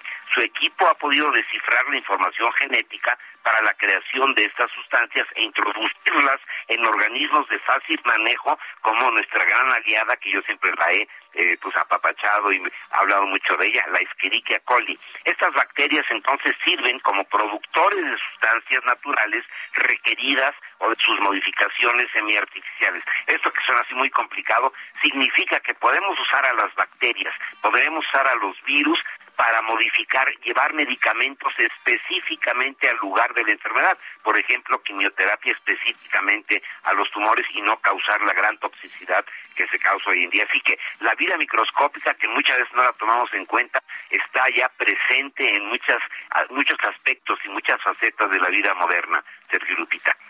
Muy bien, pues interesante como siempre, no hay que tenerle tanto miedo entonces a estos... Y hay que, hay que ser, eh, digamos, muy amables con los... bichos. Muy bien, gracias, Químico. Al contrario, muy buenos días. Buenos días. Son las 8 de la mañana con 24 minutos. Les recuerdo, nuestro número de WhatsApp es el 55 2010 9647. Repito, 55 2010 9647. En Twitter, arroba Sergio y Lupita. Y le recomiendo también darle seguimiento a la cuenta de Twitter del Heraldo de México, arroba Heraldo de México. Vamos a una pausa y regresamos.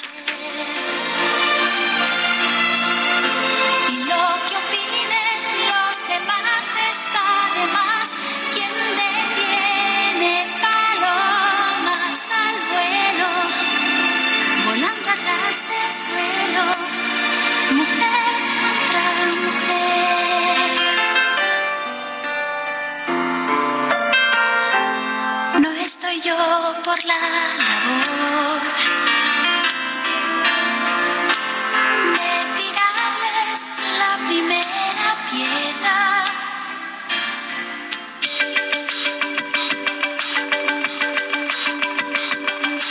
Sergio Sarmiento y Lupita Juárez quieren conocer tu opinión, tus comentarios o simplemente envía un saludo para ser más cálida esta mañana. Envía tus mensajes al WhatsApp 55 20 10 96 47.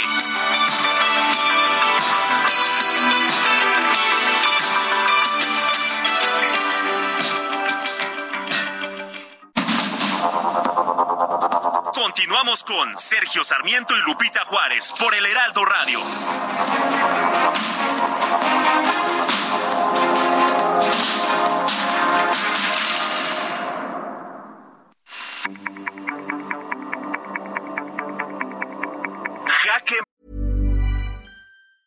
If you're struggling to lose weight, you've probably heard about weight loss medications like Wigovi or Zepbound, and you might be wondering if they're right for you.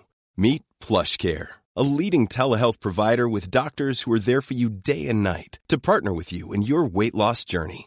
If you qualify, they can safely prescribe you medication from the comfort of your own home. To get started, visit plushcare.com slash weight loss. That's plushcare.com slash weight loss. Plushcare.com slash weight loss. Mate con Sergio Sarmiento.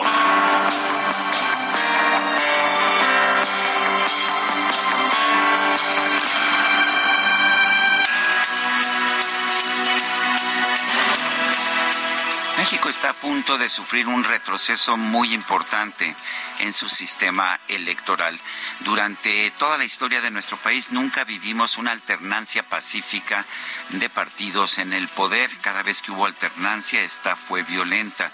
Esto no sucedió sino hasta después de la reforma electoral de 1996 eh, y las que se habían realizado con anterioridad.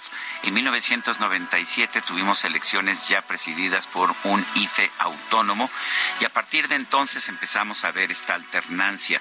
Los partidos de oposición tenían la posibilidad de ganar elecciones y de eso se trata la democracia, de tener la posibilidad de ganar elecciones cuando está uno en la oposición. Esto al parecer es inaceptable para el actual partido en el poder que curiosamente llegó al poder precisamente gracias a la apertura electoral que ha tenido nuestro país en los últimos 25 años. Pues bien, esto ya no se puede aceptar y el presidente de la República, aprovechando la mayoría que ha obtenido legítimamente gracias a este sistema electoral, está tomando medidas, uno para debilitar al INE, para que el INE no tenga la capacidad para realizar elecciones de buena calidad como las que hemos tenido. Y en segundo lugar, pues para fortalecer a su partido, por ejemplo, nombrando a consejeros electorales que simple y sencillamente eh, se pronuncian abiertamente por Morena. Es como si quisiéramos tener partidos de fútbol en que el requisito para ser árbitro fuera irle a un equipo como al América, por ejemplo, o al Guadalajara. Me parece que eso es inaceptable, sin embargo, también parece que no hay nada que podamos hacer. Ya la ya el Senado está aprobando, ya lo ha hecho en comisiones, está a punto de hacerlo también en el Pleno, una serie de reformas electorales a las leyes secundarias que violan la Constitución por una parte, pero sobre todo que violan el sentido de equidad. Me parece que es un retroceso muy importante en el esfuerzo del presidente por recrear este partido único, este partido hegemónico que tuvimos a casi todo lo largo del siglo XX y que tanto daño le hizo a nuestro país. Yo soy Sergio Sarmiento y lo invito a reflexionar.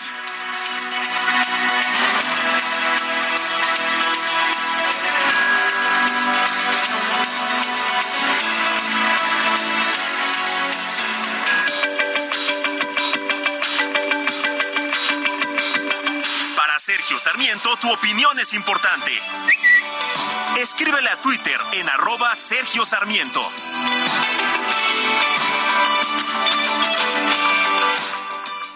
En la puerta del sol, como el año que fue, otra vez el champán y las uvas y el alquitrán de alfombra están.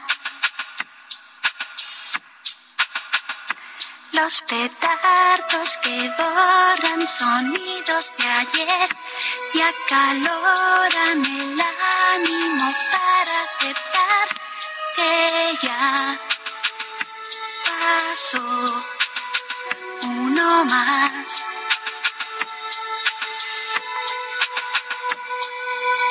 Y 100 años. Cinco minutos más para la cuenta atrás. Pues, ¿qué otra canción podríamos escuchar en un fin de año, sino un año más? Esta no es de José María Cano, es de Nacho Cano, también la interpretaba el grupo Mecano en que participaba José María Cano. Estamos escuchando música de Mecano y festejando el cumpleaños también de José María Cano, quien nació el 21 de febrero de 1959. Y nuestros amigos del muy contentos con la música. Así que, pues qué bueno que estemos disfrutando esta mañana. Muy buena elección musical para este bello martes con Mecano. Me hicieron recordar la primera entrevista de ellos en México con el periodista Guillermo Ochoa. Saludos cariñosos, Isa López. Mm, bueno, y hablando de, música española, eh, recibo un mensaje de Viva Flamenco, esta compañía de flamenco que regresa a una, a una cena con baile este viernes 24 de febrero. Los detalles allá en la página de Viva Flamenco, esta compañía que encabeza Leticia Cosío. La página es vivaflamenco.com.mx y pues qué bueno que poco a poco está regresando este tipo de actividad artística. No la han tenido fácil los bailarines, las compañías de baile. Ojalá que les vaya muy bien. Eh, me parece el mejor grupo de flamenco en México. Y vamos a ver a las bailadoras, ¿no? Claro que sí. Oye, dice Edgar García, buenos días Sergio Lupita, esa sí es música. Esas sí son rolas, aquí escuchándolos desde San Pedro. Y dice otra persona, buenos días, mil gracias por esa música, mi grupo favorito, y es Rocío quien nos dice esto. Son las ah, ocho de la mañana, ocho de la mañana con treinta y seis minutos, y vamos con más información. Eh, hoy se van a reiniciar las deliberaciones del jurado en el juicio en contra de Genaro García Luna. Recordemos que estas no concluyeron este jueves pasado, el 16 de febrero. Los viernes, eh, eh, los viernes eh, se solicitaron transcripciones de los testimonios brindados y finalmente este lunes, ayer, no hubo deliberaciones porque es un, fue un feriado ya en los Estados Unidos. Es el día de los presidentes, de manera que hoy se reinicia la deliberación del jurado. sabemos que en cualquier momento eh, se puede anunciar que ya va a dar a conocer su fallo el, el jurado y en ese momento pues habrá que estar atentos. Eh, no hay límite de tiempo para, para la deliberación de un jurado en un juicio allá en los Estados Unidos. La deliberación puede ser de un par de días o puede ser de pues un par de semanas, no se sabe. En realidad usualmente en unos dos a cinco días ya se tiene el resultado. Bueno, pues estaremos muy pendientes y los jurados van a deliberar en un eh, pues sitio en eh, privado. Van a estar solamente ellos, ya nadie más, más que ellos. Y las pruebas pues que pudieron eh, ver y, bueno pues eh, con base en esto las pruebas que se generaron ahí en las discusiones en las deliberaciones eh, pues se va a dar o se va a tomar esta decisión. Oye, y es de manera unánime, si alguien está en contra, pues entonces ya la situación cambia para Genaro García Luna. Sí, queda eh, lo que se llama un hung jury, un jurado colgado, es un jurado que no toma una determinación, simple y sencillamente eh, pues no hay, no hay un fallo en ese caso. Bueno, la Asociación Psiquiátrica Mexicana hizo un llamado urgente a resolver la escasez de medicamentos de prescripción especializada para pacientes con trastornos mentales. Maribel Ramírez, coronel, es periodista especializada en salud pública y asuntos de economía de salud, columnista en El Economista. Maribel, ¿cómo estás? Muy buenos días. Hola, muy buenas. Eh, Lupita, Sergio. Oye, Maribel, pues eh, vimos este comunicado de la Asociación Psiquiátrica y dicen que es una situación ya muy preocupante a nivel nacional el tema de la escasez de los medicamentos y luego también ya la de pediatría, ¿no? Que dice tampoco tenemos medicamentos. Así es, esto eh, pues está repitiendo la historia porque en el 2021 también hubo ese desabasto muy fuerte de fármacos psiquiátricos. Aquí el problema es que las compras, e, es el desorden que tiene el INSABI en las adquisiciones y eso de parte del gobierno en el sistema público y eso genera retrasos en, no solo para el gobierno o para las instituciones de salud pública como el INSS, el Pemex, etcétera, sino que las farmacéuticas, la industria productora de medicamentos eh, se retrasa en la parte de su de su planeación y de su entrega o distribución de medicamentos porque el hecho de la compra del al gobierno, que son volúmenes bastante eh, fuertes, grandes, les permite generar escalas y, y, también colocar estos genéricos, porque sobre todo son genéricos en el mercado público, en el mercado privado. Entonces la carencia no solo es dentro del sector público, sino también en, el, en las farmacias privadas. Y eso afecta pues a todos los pacientes. Los, los médicos lo están eh, eh, denunciando, están llamando a un, con emergencia, con urgencia, a que lo arreglen, a que no solo el gobierno, sino la, industria y las farmacéuticas, las distribuidoras, se agilicen sus procesos y terminen eh, de distribuir y de, a completar la necesidad de este abasto. Pero sí es un serio problema porque para enfermedades tan delicadas como esquizofrenia, este trastorno bipolar o epilepsia en niños, eh, pues el que haya intermitencia o que se suspenda su tratamiento es muy delicado por los riesgos que hay en, que recaigan o en que tengan crisis, ¿no? O sea, es un drama para las familias. Maribel, eh, me dicen a mí eh, personas de la industria farmacéutica, uno, que la licitación que ahora organizó el INSABI, ya sabemos que esa pasó del Seguro Social a la Secretaría de Hacienda, a la Oficialía Mayor, de ahí a la UNOPS y ahora se fue al INSABI, pero pues que apenas se hubo, apenas se dieron a conocer los resultados en diciembre y dicen pues que la industria necesita varios meses para empezar la producción. Y luego lo que me dicen en el caso de las ah, de los medicamentos para pacientes con trastornos mentales. Me dicen, muchos de esos tienen litio y pues ahora resulta que el gobierno nacionalizó el litio, restringió eh, el comercio del litio. Eh, no estamos produciendo, sin embargo, litio, pero pues los medicamentos con litio son los que están enfrentando el problema en este momento. ¿Qué opinas? Eh, bueno, esos medicamentos, eh, es que la sustancia activa del litio es una de las de los que tienen los medicamentos, algunos medicamentos neurológicos y psiquiátricos.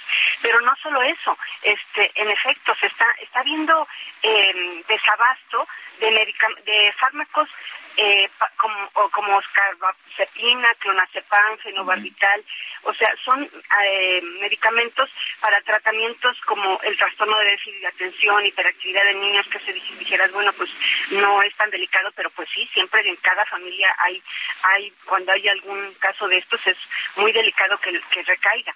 Eh, pero en el, por ejemplo, también está habiendo escasez en este eh, fármacos como la se llama la oclazapina, eh, perdón, la clozapina, que es un medicamento sin reemplazo para esquizofrenia resistente. Y ahí fue una situación de que la COFEPRIS detuvo el registro de otros genéricos, o sea, se los quitó o impidió que continuaran vendiéndose, le cerró la, el almacén, en este caso a Psicofarma, y eh, ya no hubo diferentes proveedores, sino un solo proveedor, que en este caso es la Suiza, la farmacéutica suiza Novartis, y esta farmacéutica eh, saca su, está sacando el nuevo medicamento, bueno, no nuevo, sino el único que va a tener acceso el sistema de salud mexicano, pero que costaba dos mil pesos mensuales el tratamiento, ahora lo sube a casi doce mil pesos, o sea, cinco veces, lo cual eso está generando una desesperación terrible. Digo, yo también he estado hablando con testimonios de mamás o de asociación, hay una asociación de, de niños con, con este esquizofrenia resistente, de papás de niños con esquizofrenia resistente, y están angustiadísimos de que cómo van a poder pagar eso, porque ya ni siquiera se lo están pidiendo al gobierno, sino que les permitan tener más opciones de genéricos para poder este, que haya competencia que bajen los precios. O sea, se juntan una serie de factores y situaciones que generan un desorden y, y ese desabasto en medicamentos tan vitales. Oye, pues qué preocupación. Eh, está como en el tema de los niños con cáncer, ¿no? Todo lo que hemos visto, este desastre o el suministro para personas con VIH, eh, Maribel, o hasta con diabetes, que también ha habido desabasto. ¿Cómo ves, Maribel? Se ha mencionado que se harán compras como eh, lo habían realizado en el pasado. ¿Crees que esto alcance en estos momentos para quienes eh, tienen desabasto de medicamentos? No, justo aquí el problema es lo que dice Sergio, o sea, el desorden y la falta de planeación que hubo, que no hubo, más bien la falta de planeación que desde bien, se viene arrastrando desde hace meses, porque estas compras se tienen que planear desde mediados de un año previo, ¿no? Digamos, este, estas crisis se dan a principio de año justamente porque eh, terminan los contratos del año previo, en este caso del 2022, y para renovar o reabastecer y continuar el, en el siguiente año, en este caso inicio del 2023, se genera un desorden porque no lo hicieron a tiempo. Entonces, lo empezaron a hacer a partir de octubre, empezaron a convocar, pero lo hicieron con mucha lentitud. Acuérdense que el año pasado lo hicieron junto con UNOPS y el desorden fue a partir de UNOPS. Bueno, desde el 2020 para 2021 fue por la eh, eh, O sea, lo que se hacía en el pasado no era tan malo. Eh, bueno, porque había más orden. En el pasado, bueno, antes de este sexenio, las compras se hacían, si había compras consolidadas y las encabezaba el Instituto Mexicano del Seguro Social. Y lo hacía bastante bien, ¿no? Lo hacía bastante bien el sí, Claro, no teníamos estos problemas de desabasto, claro que no. O sea, todos lo sabemos, los pacientes y los, los este, familiares lo tienen clarísimo, las asociaciones de pacientes tienen clarísimo que dónde está el, que sobre todo es desorden, eso es lo más terrible, ¿no? Es falta de, estrategia, de ejecución. O sea, ni siquiera es por un tema de dinero o de otro asunto, es por desorden, qué barbaridad. Exacto, y se está notando en la falta de ejercicio, en el rezago en el ejercicio del presupuesto, porque en el legislativo el presupuesto para compra de medicamentos se está autorizando con bastante apertura, amplitud, o sea, hay O sea, si hubiera llegado gente eh, responsable, si hubiera llegado personal calificado, ¿no estaríamos teniendo estos problemas? Ese es el problema, que justo muchos de, la, de las gentes o de los funcionarios que tenían capacidad para hacer este tipo de procesos de compra de adquisiciones y de licitaciones salieron desde el que estaban en los que estaban en el Seguro Popular o, quitaron el control del INSS, lo pasan al INSABI a una institución que no tiene conocimiento, que no tiene experiencia, que no tenía reglas de operación en un principio y han ido tropezando y en una curva de aprendizaje pues muy larga, muy difícil, donde los costos lo están pagando los pacientes, claramente. Bueno, pues eh, muchas gracias por conversar con nosotros, Maribel. Em, nada más te preguntaría, esto entonces em, eh, sigue siendo un problema, pero ¿le ves eh, pues, salida en el corto plazo? desafortunadamente no es para arreglarlo. Si tomaron ahorita la decisión de que entre Psicofarma o alguna otra de las, de las empresas que tienen, eh, este, que no son muchas, además es cierto, ese es el problema, es muy contado porque son medicamentos controlados y, que no tan sencillos de fabricar, eh, tardan semanas o meses, por lo menos semanas, uno o dos meses, ese es el problema, que no se arregla de un día para otro, pero sí tendrían que ya tomar cartas en el asunto de inmediato. Con esta presión que se está haciendo en los medios, esperemos que de verdad tomen cartas en el asunto y que pronto lo resuelvan, porque las opciones que les están dejando a los pacientes, a los los papás de los niños con enfermedades neurológicas y psiquiátricas es que eh, lo busquen por otro lado y sí, en efecto, a las distribuidoras luego se mueven y empiezan a importar de manera apresurada, pero pues eso es cuestión de semanas o meses. Entonces, esta crisis no no no se va a resolver de inmediato, desafortunadamente, y ya las compras que hicieron eh, se van a empezar a abastecer por ahí de finales de marzo, abril, ojalá que pronto este ya lo que compraron empiece a distribuirse, pero ese es el problema, que se está arrastrando lo que no se hizo a finales de año. Maribel, muchas gracias por platicar con nosotros. Buenos días. Buen día, Lupita. Un abrazo. Gracias. Bueno, y uh, una buena noticia, la Feria Internacional del Libro de Guadalajara ha anunciado a su invitado de honor para este 2023.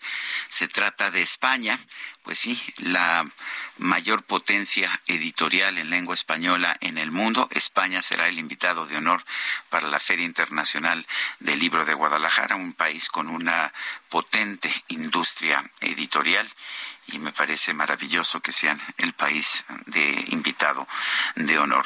La jefa de gobierno de la Ciudad de México, Claudia Sheinbaum, dijo que la idea es que permanezca el agüehuete en Paseo de la Reforma. A mí me da tanta pena ese agüehuete, eh, lo veo pues casi todos los días. Lo, el otro día le tomé una foto desde arriba y hubo muchas vistas allá en Twitter cuando lo tuiteé, pero pues dice que Claudia Sheinbaum que debe permanecer. Fue la decisión del pueblo sabio, aunque los especialistas dijeron que se iba a secar porque no había suficiente agua. Pero en fin, vamos con Cynthia Stettin que nos tiene información. ¿Qué tal? Muy buenos días a ustedes y al auditorio. Pues la jefa de gobierno, Claudia Sheinbaum, dejó en claro que la idea es que permanezca el agua huete en Avenida Paseo de la Reforma y con ello descartó que se realice de nuevo pues una consulta para elegir qué otra especie podría quedar en el sitio en caso de retirarse el ejemplar. No obstante, señaló que se está trabajando con exalumnos de la Universidad Autónoma de Chapingo a través de una fundación para eh, pues valorar cuál es el mejor escenario posible para este ejemplar para este ahuehuete. Añadió que los estudios que se realizan son principalmente en materia de características del suelo. Una de las opciones, hay que recordarle al auditorio, es retirar el ejemplar y llevarlo a alguno de los tres viveros de la capital para su recuperación, mientras que la segunda retirar este árbol y en su lugar plantar otro. Esto se definirá en esta semana o a más tardar la próxima, así lo indicó la jefa de gobierno. Por otra parte, también les comento que la Comisión de Preservación del Medio Ambiente, Cambio Climático y Protección Ecológica del Congreso de la Ciudad de México aprobó el procedimiento de ratificación de eh, Mariana Boy al frente de la Procuraduría Ambiental y del ordenamiento territorial de la Ciudad de México. Por ello, eh, esto se llevará al Pleno hoy para que se eh, vote en sesión ordinaria y posteriormente se esperaría que la, la titular de la PAOT, Mariana Boy, hoy comparezca ante esta comisión alrededor de las 5 de la tarde. Es la información que tenemos. Muy bien, Cintia Stettin, gracias por este reporte. Seguimos pendientes. Muy buenos días. Bueno, cuando hay este decisiones, Sergio, que no se toman de manera adecuada, pues ahí están los resultados. Ojalá que ahora sí se tome una buena decisión y no se insista en el tema del agüehuete, ¿no? Pues a, a mí me da mucha pena ese agüehuete y yo creo que ya nos está diciendo algo y trasladarlo ahora a un vivero, echarle agua ya en el vivero y después regresarlo me parece una crueldad absoluta. En fin. Bueno, son las ocho con cincuenta y un minutos. Vamos a un resumen de la información. El presidente Andrés Manuel López Obrador celebró que el Banco Nacional de Obras y Servicios Públicos haya cumplido 90 años de historia. Aseguró que siempre ha sido una institución importante para el desarrollo de México. Vamos a celebrar el hecho histórico de que el día de ayer se cumplieron 90 años de la creación del Banco Nacional de Obras y Servicios Públicos, Banobras, y ha sido una institución importante para el desarrollo de México. La ministra de la Suprema Corte de Justicia, Yasmín Esquivel, retiró un proyecto de sentencia que proponía validar la nueva ley orgánica de la Armada de México, la cual permite que los elementos de la Marina colaboren con otras dependencias y en acciones de combate a la delincuencia. El gobierno de Michoacán presentó a la Secretaría de Relaciones Exteriores una propuesta para que la nueva planta de Tesla en México sea instalada en su estado. El gobernador de Coahuila, Miguel Riquelme, consideró que la próxima planta de Tesla debe quedarse en el norte del país una vez que se descartó su instalación en Nuevo León. Bueno, la descartó el presidente, ¿no? Sí. No se ha descartado. La verdad es que no se ha tomado es una decisión los- por parte de Tesla. Sí, y, y quien tiene que tomar la decisión es precisamente Tesla y a lo mejor con tantas dificultades que le están poniendo, pues prefiere ponerla en Mejor otro en lugar. otro país. El Consejo de Seguridad de la ONU denunció que las continuas actividades de colonización de Israel en territorios de Cisjordania, la Cisjordania ocupada, ponen en peligro una posible solución pacífica a los conflictos con los palestinos. La audiencia de Barcelona determinó que el futbolista brasileño Dani Alves debe permanecer en prisión preventiva comunicada y sin fianza por el proceso en su contra por presunta violación.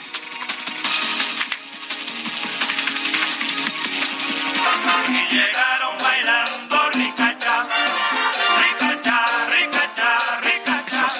hizo viral la historia de un hombre estadounidense que al ir conduciendo su auto vio en el cielo un objeto volador con características similares a las de un globo chino de vigilancia, por lo que decidió seguirlo. Más tarde, cuando llevaba unos 200 kilómetros recorridos, se dio cuenta de que en realidad el objeto era una mancha de excremento de ave sobre su parabrisas. Pues nunca lo iba a alcanzar. Era una cacurria. Ricacha, ricacha, ricacha. Así llaman. Son las 8.54 en, tu- en, en WhatsApp. Nuestro número es 55 2010 96 47. Regresamos. Giraron en mil al ritmo del. Los marcianos llegaron ya y llegaron bailando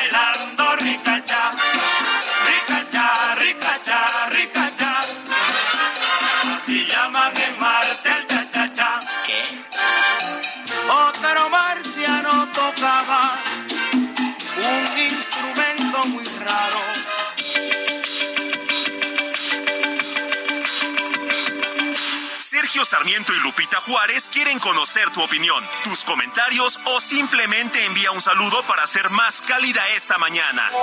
Envía tus mensajes al WhatsApp 55 20 10 96 47.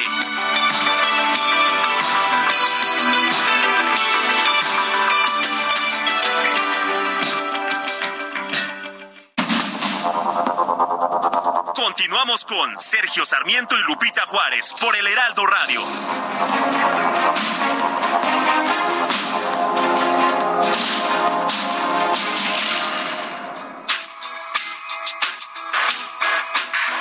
Nos vimos tres o cuatro veces por toda la ciudad. Una noche en el bar del oro me decidí atacar. Tú me dijiste 19, no quise desconfiar. Pero es que ni mucho ni poco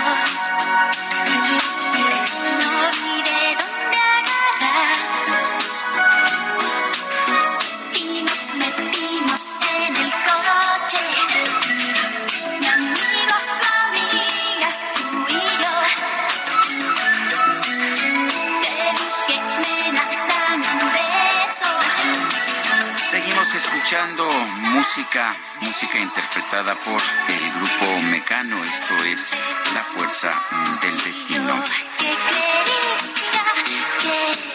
Como dicen nuestros amigos, estas sí son rolas. Bueno, pues les está gustando mucho la música. Qué bueno que la estamos compartiendo. Oye, nos dice Ana Rodarte, buenos días, querido Sergio. Y Lupita, fuerte abrazo. La ministra Yasmín Esquivel gana más, más que López Obrador. Pregunta, si eres de la 4T, ¿ahí no hay problema en los sueldos? Pues parece que parece que no. O sea, los ministros de la Suprema Corte todos ganan más, pero ahí ha preferido no meterse el presidente. Pero En con el INE sí. Es, es la excusa en, en en el tema del INE.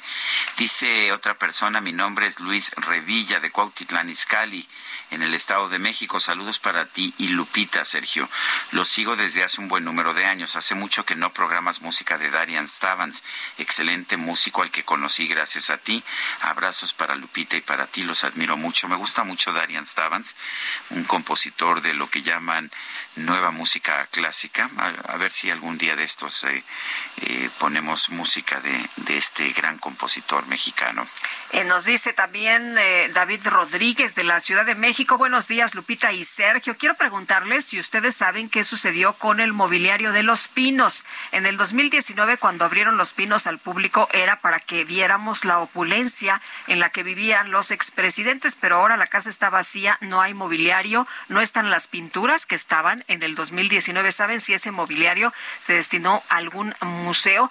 No, no sé, no sé a dónde fue a parar. No, no lo sabemos. Este... lo podemos investigar, pero no, en este momento no, no sabemos cuál es el, destino de esas obras ni del mobiliario. Lo que sí sabemos es que se vaciaron estos, eh, pues, eh, lo que eran eh, los pinos para hacer ahora hacen talleres y hacen eventos culturales y musicales.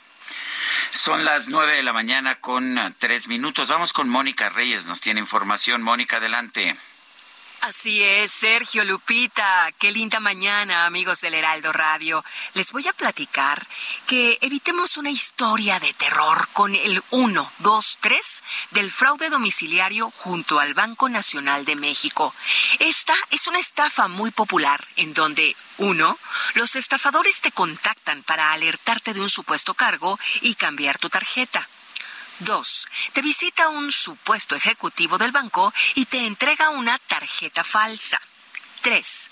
Te piden tu NIP y se llevan tu tarjeta para usarla.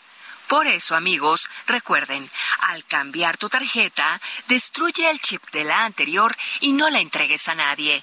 Juntos, con Citibanamex, evitemos el fraude domiciliario.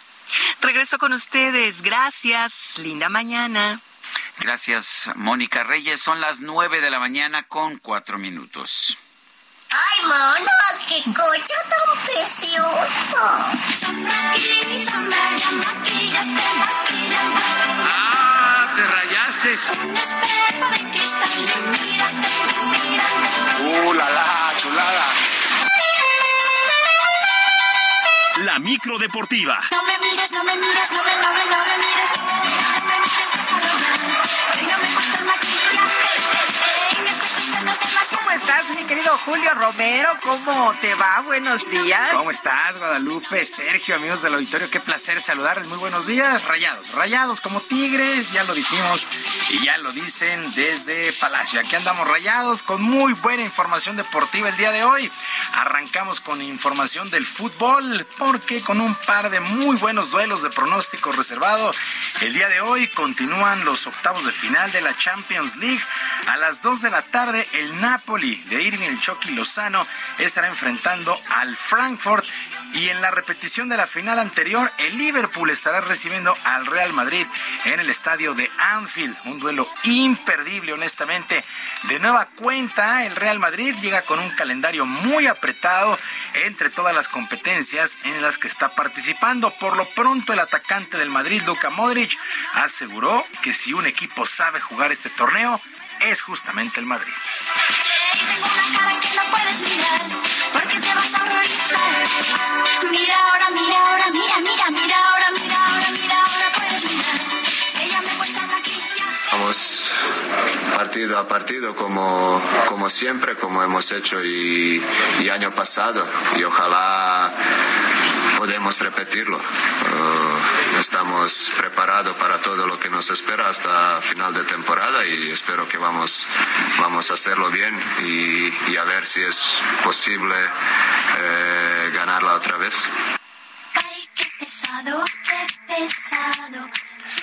Bueno, a las 2 de la tarde, allá en Anfield, Liverpool contra el Real Madrid. En verdad, se espera un juegazo.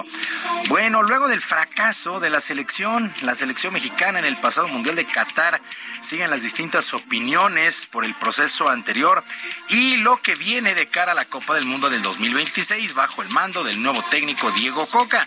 Por lo pronto, Alejandro Irragorri, presidente del grupo Orlegui y miembro del Comité de Selecciones Nacionales, ofreció una conferencia de prensa donde señaló varios puntos. Aseguró que jamás existió un plan claro con Gerardo Martino. Hay que sentar las bases con el tema del ascenso y el descenso, lo mismo que con la multipropiedad, y habló de cómo llegó Diego Coca al timón del tricolor.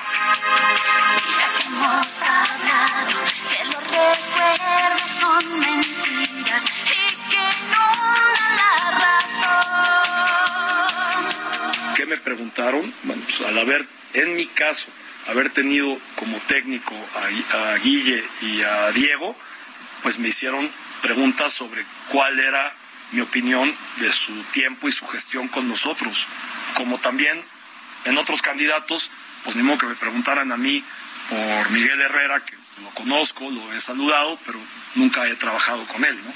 Y después, pues fue una decisión unánime de parte del comité siempre estás llorando, pero me estás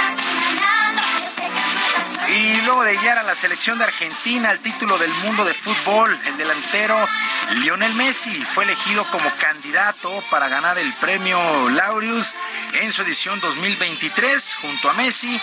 También han sido nominados el tenista español Rafael Nadal después de ganar su título de Grand Slam allá en Australia y Roland Garros. El piloto de los Países Bajos Max Verstappen, bicampeón en la Fórmula 1 de automovilismo, el sueco Mondo Duplantis, en salto con garrocha y el basquetbolista de los guerreros de Golden State Stephen Curry, campeón en la NBA. En la rama femenil pelearán por el premio la futbolista española Alexia Putelas del Barcelona, la velocista jamaiquina Shelly Ann Fraser, la reina de los 100 metros, una veteranaza, pero sigue entregando grandes resultados. Um, también está nominada la estadounidense Sidney McLaughlin, plusmarquista en los 400 metros con vallas, la tenista polaca Iga Swiatek, número uno de la WTA, y la nadadora estadounidense Katie Lidicki con sus cuatro medallas de oro en el Mundial y su compatriota Micaela Schifrin, campeona en la Copa del Mundo de Esquí. La organización de estos premios Laureus no dio a conocer la fecha de la ceremonia de gala. Es una especie de los Óscares del mundo deportivo, los mejores deportistas de cada año. La verdad es que la lista, la lista está bien, bien interesante. Y con la esperanza de llegar hasta la gran final, fueron presentados los uniformes de la selección mexicana de béisbol que estará participando en el Clásico Mundial. Por lo pronto, Rodrigo López, gerente deportivo de la novena tricolor, espera una actuación histórica con un roster muy experimentado.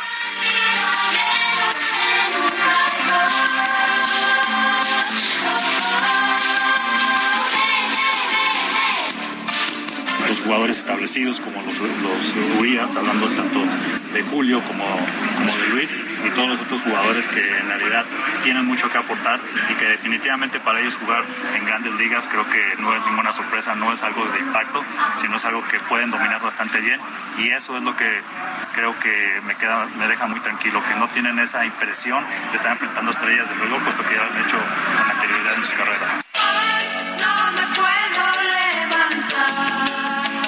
Esta selección mexicana de béisbol debuta el 11 de marzo ante Colombia allá en Phoenix. Solamente dos juegos de preparación, pero sí, honestamente es un roster bien, bien importante y bien interesante el de la selección mexicana de béisbol.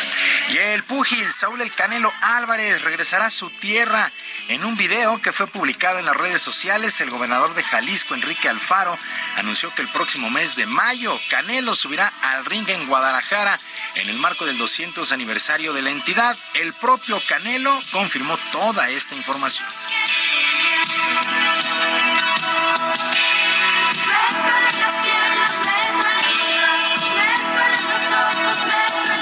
Por eso estoy listo para regresar a mi casa y defender mis títulos en el lugar donde nací y inició mi historia, con la gente que siempre me ha apoyado.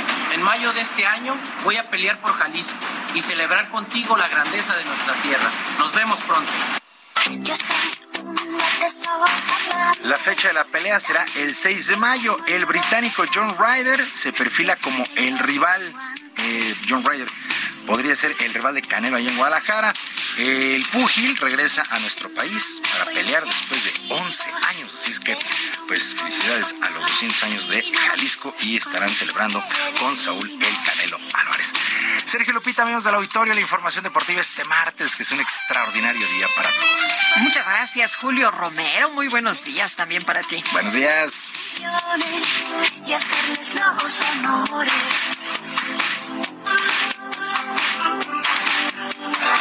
Y siempre estoy rompiendo. Para Lupita Juárez, tu opinión es importante. Síguela en arroba Lupita Juárez H.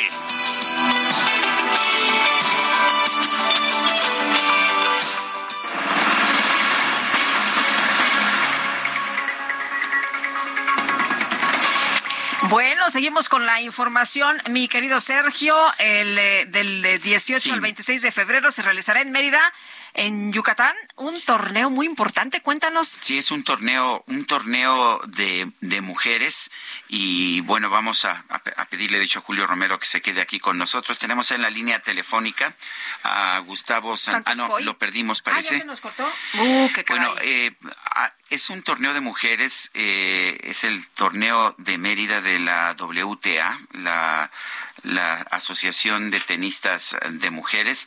Y bueno, pues empezó, me parece que ayer, ¿verdad? Este Sí, torneo de la sí, sí, sí, WTA. sí, e, e importante lo que ha hecho nuestro país en la WTA. Está el Abierto de los Cabos, está el Abierto de Monterrey, por supuesto está el de Zapopan. La verdad es que ha hecho muy Hemos atraído un buen número. Sí, este es el, el, el nuevo, ¿no? Este es el torneo Sí, nuevo. digamos que sí, y pues hablábamos ahorita en la sección de Igua Swiatek, la número uno de la WTA, que está nominada al premio Laureus, y hay una generación importante de tenistas, de tenistas eh, femeniles, y ahora en Mérida, pues ahí ah, hay que batallar un poquito con el calor y la humedad, pero la verdad es que se espera un muy, pero muy buen torneo. Bueno, son las nueve con catorce minutos. Vamos con más información. Ya no pudimos restablecer Ya la- no pudimos la llamada. restablecer la llamada, pero bueno, vamos a un poquito más adelante a ver si lo podemos lograr. Por lo pronto, información importante esta mañana. El presidente ruso Vladimir Putin suspendió este martes la participación de su país en el Tratado de Desarme Nuclear New START,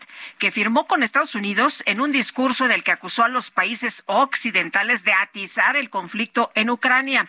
En respuesta, ya hay respuesta del secretario de Estado estadounidense Anthony Blinken, pues eh, que ha considerado esta decisión como decepcionante, pero no solo eso, sino también como irresponsable. Eh, se va a cumplir un año del inicio de la ofensiva rusa a Ucrania y Putin afirmó en su discurso anual a la nación que seguía decidido a continuarla. Vamos a resolver paso a paso, cuidadosa y sistemáticamente los objetivos que tenemos. Es lo que dijo, pues, eh, ante nosotros, así lo dijo, ante militares eh, pues de la élite política del país. El líder ruso también acusó a los países occidentales de utilizar el conflicto en Ucrania para acabar con Rusia y aseguró que Moscú se vio forzada a suspender el Tratado de Desarme Nuclear New START. El tratado de 2010 es el último que mantiene Washington y Moscú para evitar una escalada nuclear, pero pues se ha debilitado en los últimos años con acusaciones de Estados Unidos de que Rusia no lo estaba cumpliendo. Son las nueve con quince minutos. Vamos a un recorrido informativo por el país y vamos a comenzar con Juan David Castilla, allá en Veracruz. Adelante, Juan David.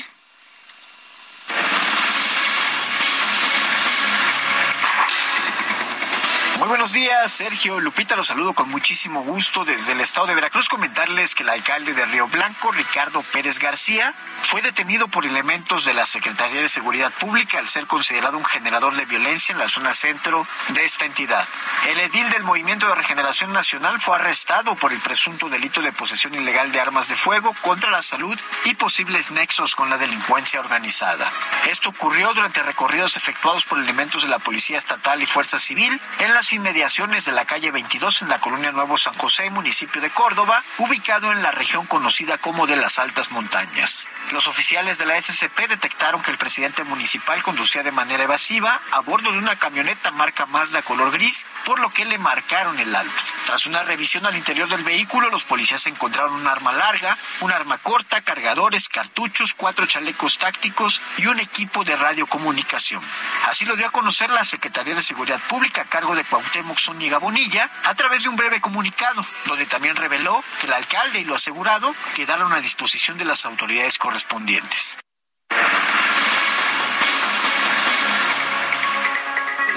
Ahora sí, ahora sí ya tenemos en la línea telefónica a Gustavo Santoscoy García, director de la WTA Mérida Open Acron, y nos da mucho gusto saludarte. Gustavo, ¿cómo estás? Buenos días.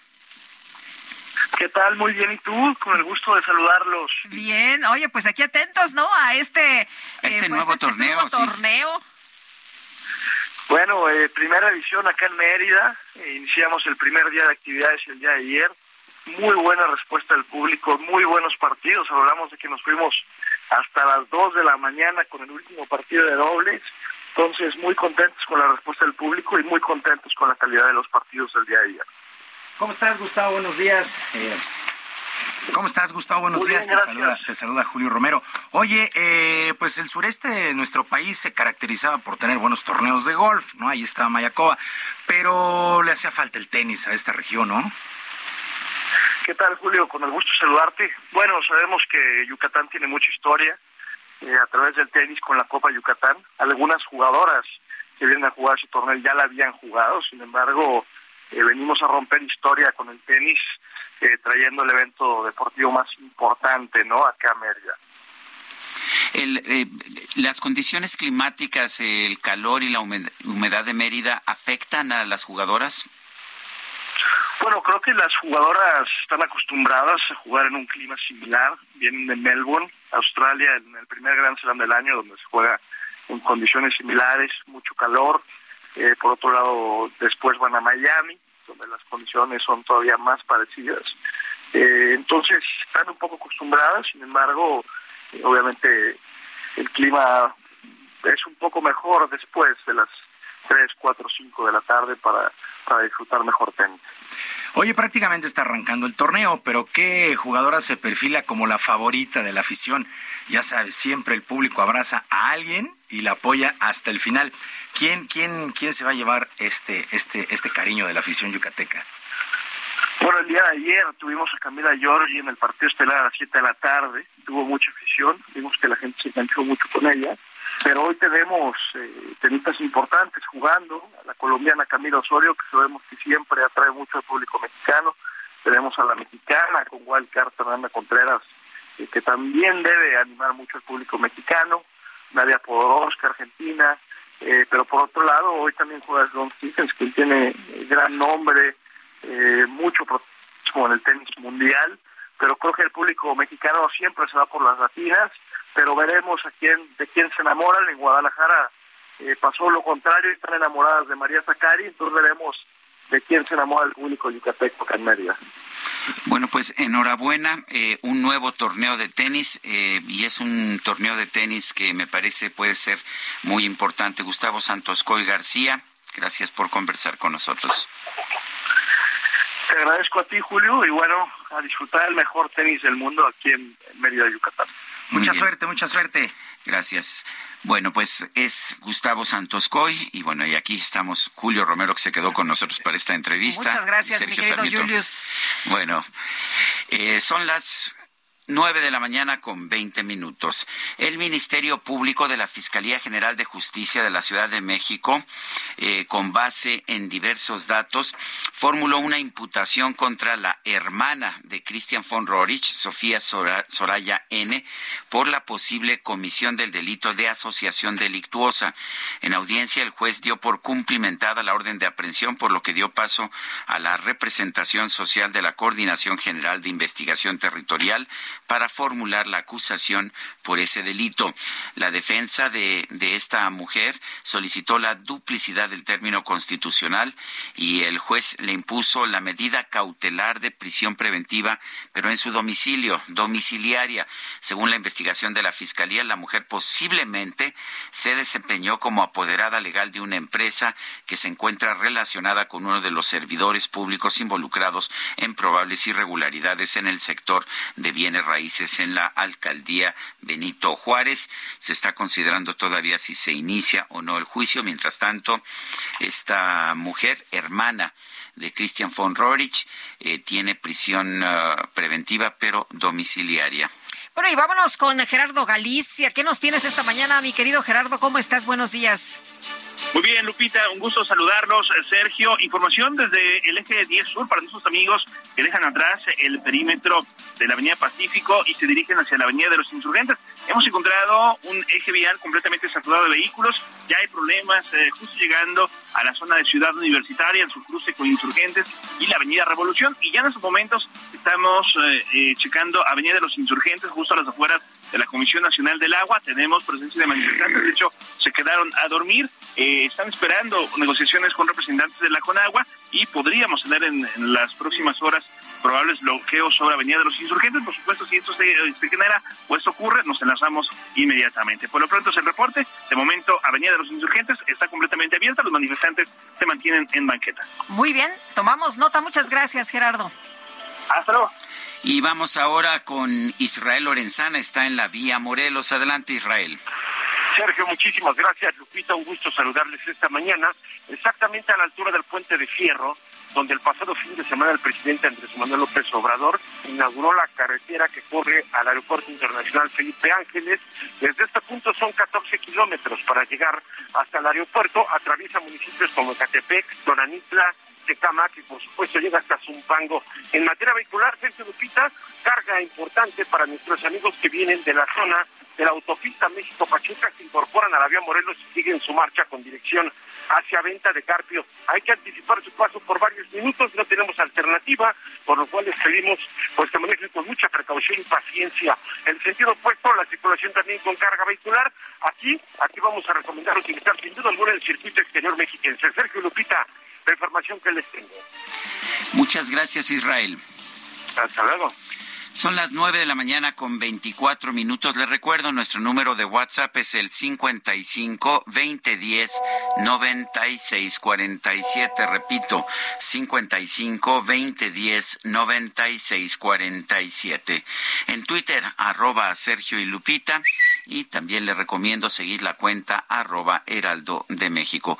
Guadalupe Juárez y Sergio Sarmiento, vamos a una pausa y regresamos.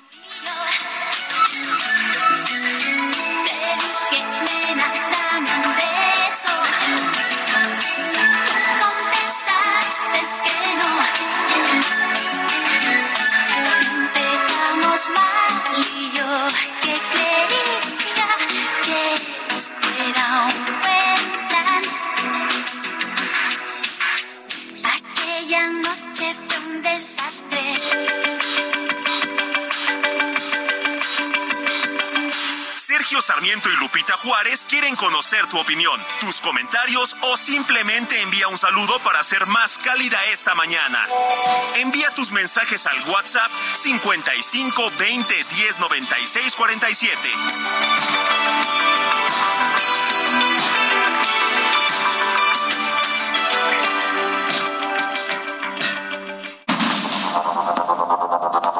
Continuamos con Sergio Sarmiento y Lupita Juárez por el Heraldo Radio.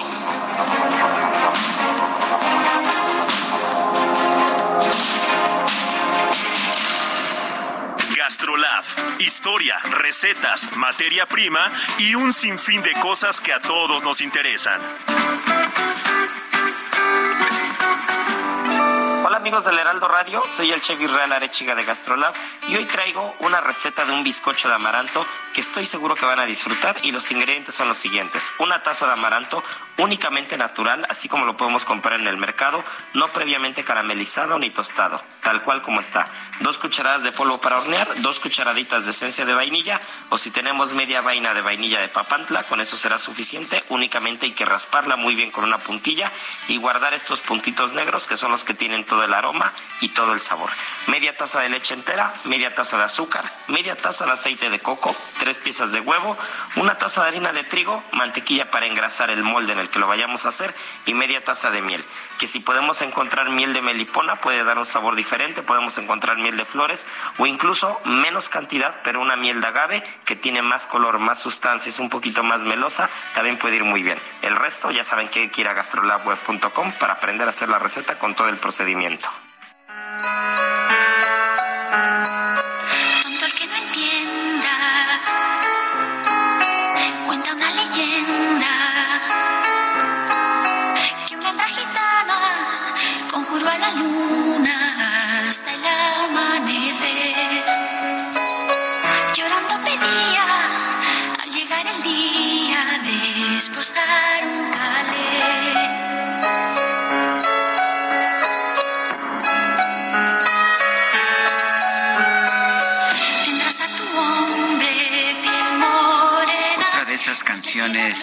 José María Cano, quien hoy cumple años, que dejan, que dejan un mensaje poderoso, que dejan incluso un temblor en la mano. Hijo de la luna, toda una historia de una mujer que pide desposar un calé, un gitano, que tiene a su hombre de piel morena, pero a cambio la luna le pide quiero el hijo primero. Toda una historia, ¿verdad? Sí, estas canciones, como decía uno de nuestros amigos del auditorio, ¿no? Las poesías a las que se les ha puesto música, estas historias de Mecano. Oye, nos dice una persona del auditorio y vámonos a los mensajes. Buenos días, Sergio y Lupita. Mi nombre es Enrique. Trabajé en el gobierno del municipio de Chimalhuacán en el área de zoonosis. Nos despidieron de manera injustificada a más de 800 personas. Nuestra demanda lleva más de un año y todavía no hay respuesta porque los de Morena cambiaron el domicilio de Palacio Nacional. Los de la Junta de Conciliación mandaron cuatro domicilios diferentes. A ver si así reciben la demanda. Bueno, y dice Gabriela Maldonado, me atrevo a enviar el presente porque mi esposo en agosto del año pasado cumplió 65 años. Acudió a la oficina de Churubusco para ingresar los papeles para poder pensionarse por la modalidad 40. Llevó todos sus comprobantes de pago y le comentan que en el sistema no aparece un pago, solicitándole una carta con copia del pago que no aparece, va tres veces a la semana y le comentan que no tiene respuesta. El problema es que es hipertenso y no ha podido tener asistencia médica, no tenemos recursos suficientes para pagar un doctor particular y cada día lo veo peor. ¿Qué puedo hacer en este caso? Todos sus pagos están realizados en tiempo y forma. Me encuentro desesperada. Bueno, esto hay que hay que verlo directamente con la pues ahora sí que con el Seguro Social, el Instituto Mexicano del Seguro Social, ojalá que nos estén escuchando, pero pues es un caso importante. Eh, nos dice otra persona al auditorio, buenos días Lupita y Sergio, soy sobreviviente de cáncer. Hace ocho años tuve el tratamiento completo en el IMSS. Necesito hacer mi examen de control cada seis meses. Tomo dos medicamentos diarios para control de hipertensión y molestias gástricas. Esto fue a raíz de mi tratamiento, cirugía, radiaciones y varios controles más. A partir de que llegó este gobierno transformador, empezó a presentarse irregularidades en el suministro de medicinas y reactivos de laboratorio. En definitiva, opté por no ir ya al IMSS, ni a los estudios, ni por mi medicamento. No hay, como digo, eh, cambian la cita, que puede ser hasta de meses, afecta mi economía, sí. Bueno, pues la situación que están enfrentando muchos el pacientes. sector salud que está con pues enfrentando problemas muy serios. Vamos con, con otro tema. Eh, eh, hemos estado tratando de darle a usted información médica, información de esa que sirve, que nos ayuda a entender eh, algunas enfermedades que son comunes. Por ejemplo, el tema que, que hoy vamos a tratar son las cardiopatías congénitas. Que cómo podemos, ah, en primer lugar, saber que las padecemos, cuáles son las opciones que tenemos. Yo quiero agradecer la presencia en este espacio del doctor Alexis Palacios Macedo Queno, jefe del Centro Pediátrico del Corazón ABC Cardias. Doctor Alexis Palacios, gracias por estar con nosotros. Palacios Macedo, gracias por estar con nosotros. Y cuéntenos en primer lugar, ¿qué son las cardiopatías congénitas? Muchas gracias, buenos días. Las cardiopatías congénitas son el grupo de enfermedades del corazón que se presentan al nacimiento. Esas son las cardiopatías congénitas. Eh, doctor, ¿y cómo se da cuenta alguien que pues eh, su niño tiene algún problema de, de, salud relacionado con el corazón?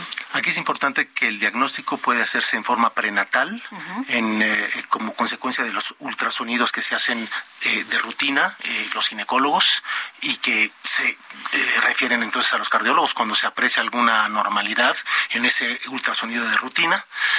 al nacimiento, ya sea por algunas manifestaciones clínicas, como pueden ser dificultad para respirar, eh, agitación, eh, coloración azul de las, eh, las, las, uñas, los labios, pero también hay ciertos estudios que ahora son de rutina que miden la saturación, o sea, la oxigenación de la sangre en forma muy fácil en los dedos y con eso los médicos nos podemos dar cuenta de que el niño pudiera tener una cardiopatía congénita. ¿Cuáles son las consecuencias de una cardiopatía congénita? ¿Qué, ¿Cuál puede ser, digamos, el peor escenario? Hay cardiopatías que son relativamente sencillas y relativamente sencillas de tratar y unas extremadamente complejas en su presentación y en su tratamiento.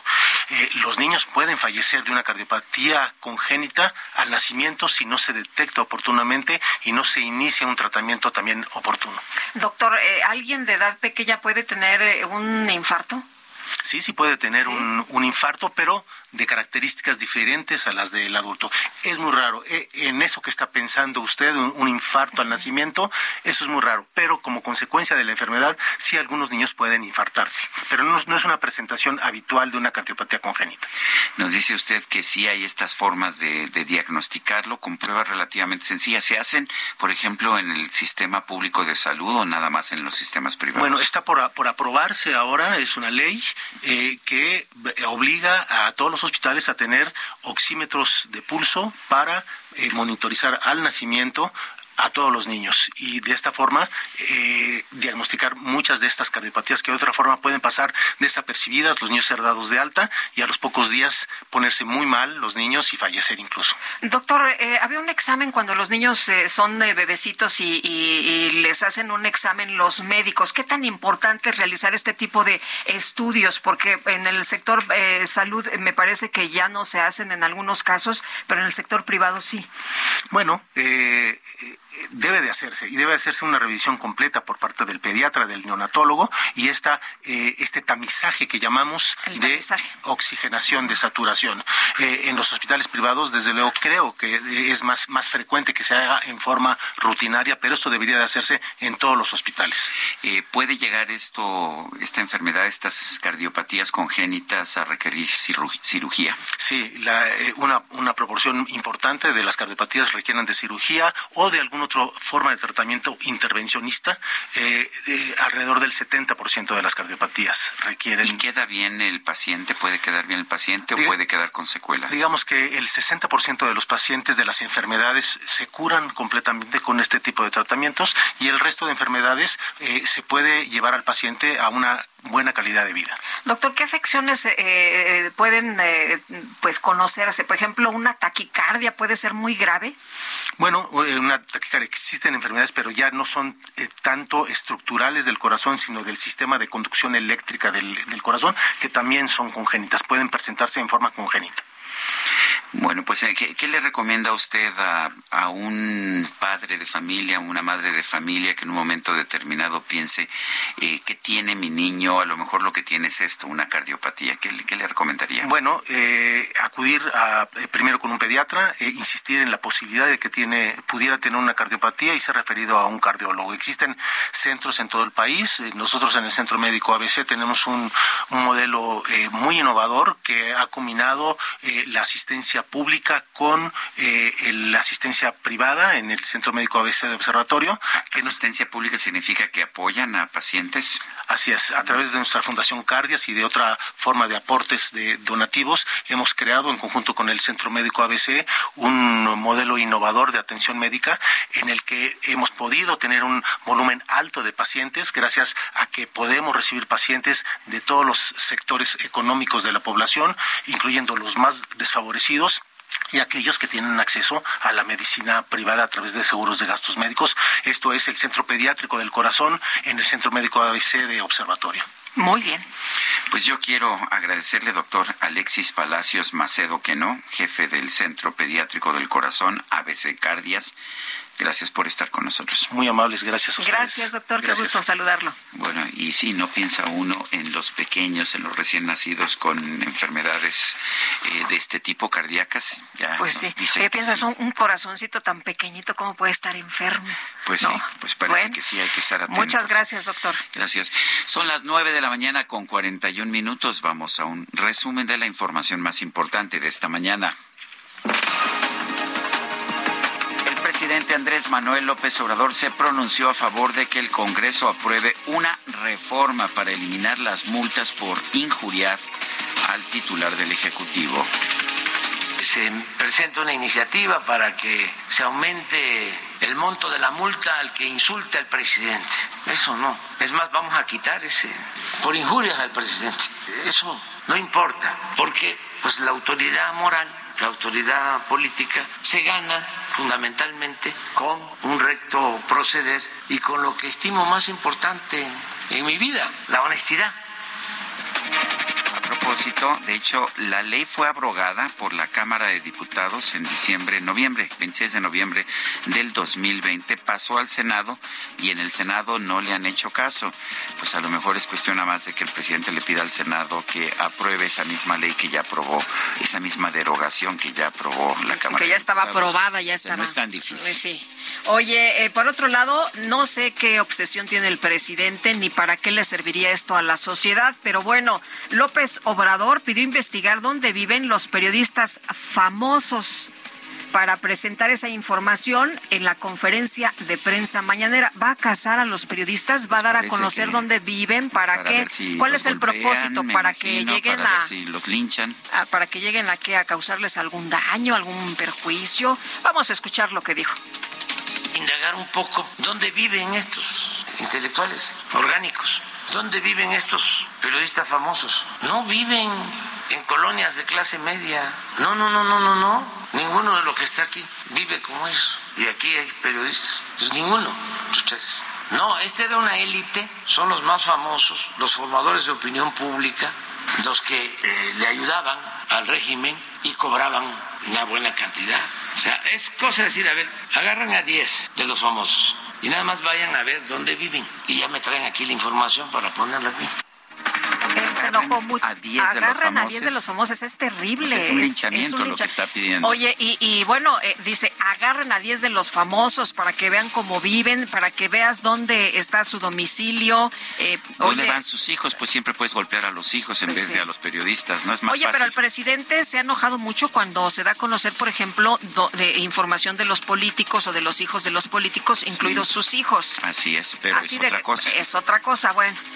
Bueno, en fin. En este espacio radiofónico, el exconsejero electoral Marco Antonio Baños advirtió que en el llamado Plan B se plantea una reducción del costo de las elecciones de manera irresponsable.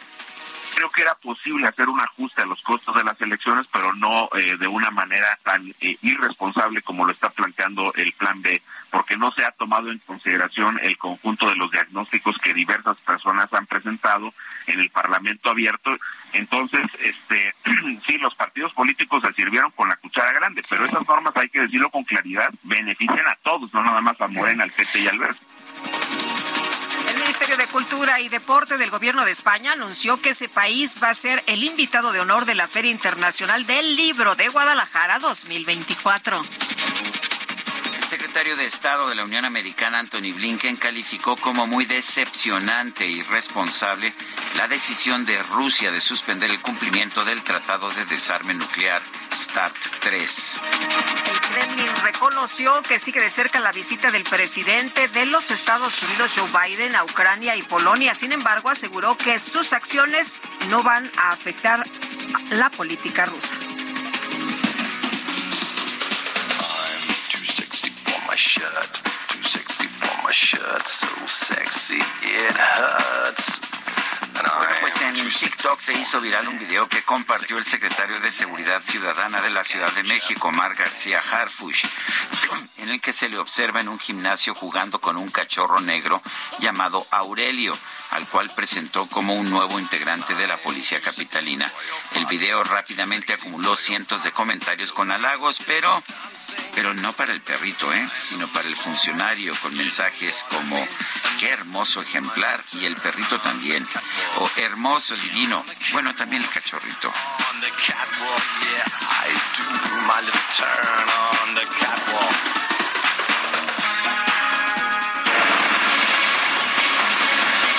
Y tenemos información con Memo Martínez. Memo, adelante con el reporte. ¿Qué tal, Sergio Lupita, amigos? Esta mañana, bueno, pues van a encontrar intensa movilización de los servicios de emergencia en la zona de San Juan y Huatepec. Y es que, bueno, pues nos preguntaban eh, vía redes sociales y también algunas llamadas que entraron a la redacción. Bueno, pues nos preguntaban qué es lo que ocurre en San Juan y Huatepec. Es precisamente sobre la avenida San José, en donde se encuentra esta zona de gaseras. Tuvieron eh, eh, pues que llamar a los servicios de emergencia porque se reventó una válvula precisamente en el área de llenado.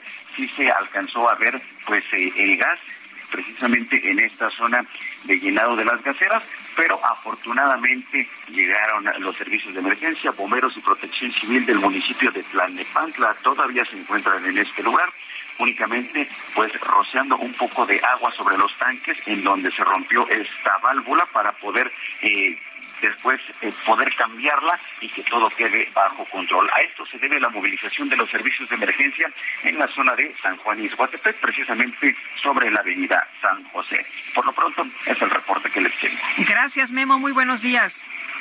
Quedamos pendientes, Lupita. Son las nueve de la mañana con 47 minutos. En la línea telefónica, Federico Arreola, periodista.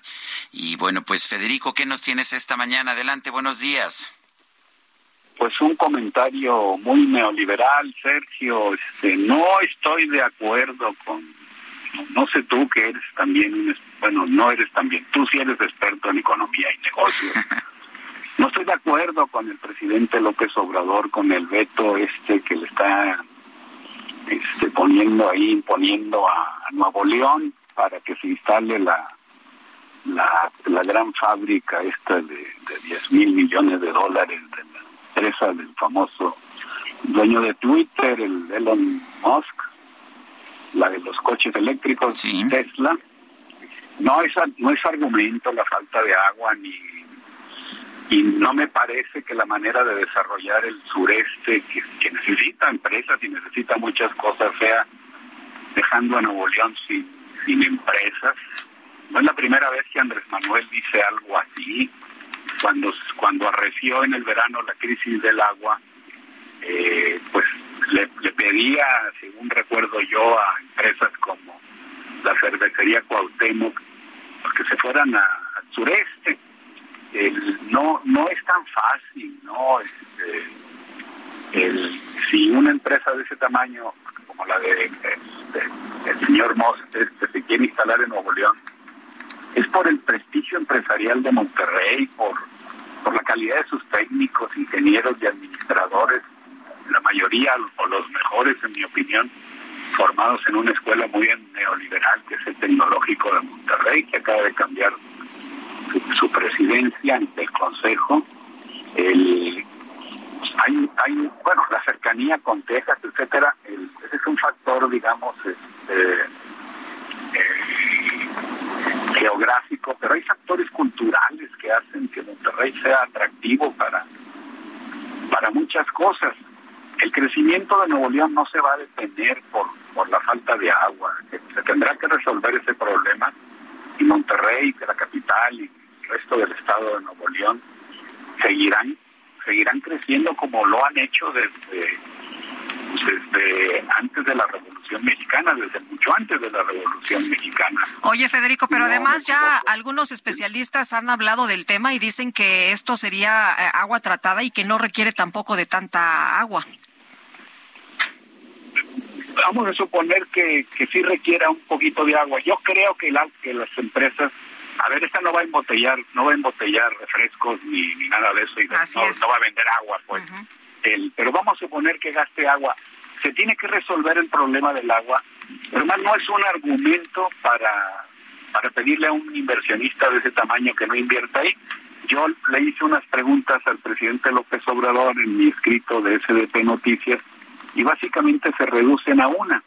Bueno, ¿y qué va a pasar si el señor Elon Musk dice, pues o me instalo en Monterrey o cerca de Monterrey, en Nuevo León, o no me instalo en ningún lugar de México y me voy a otro lado?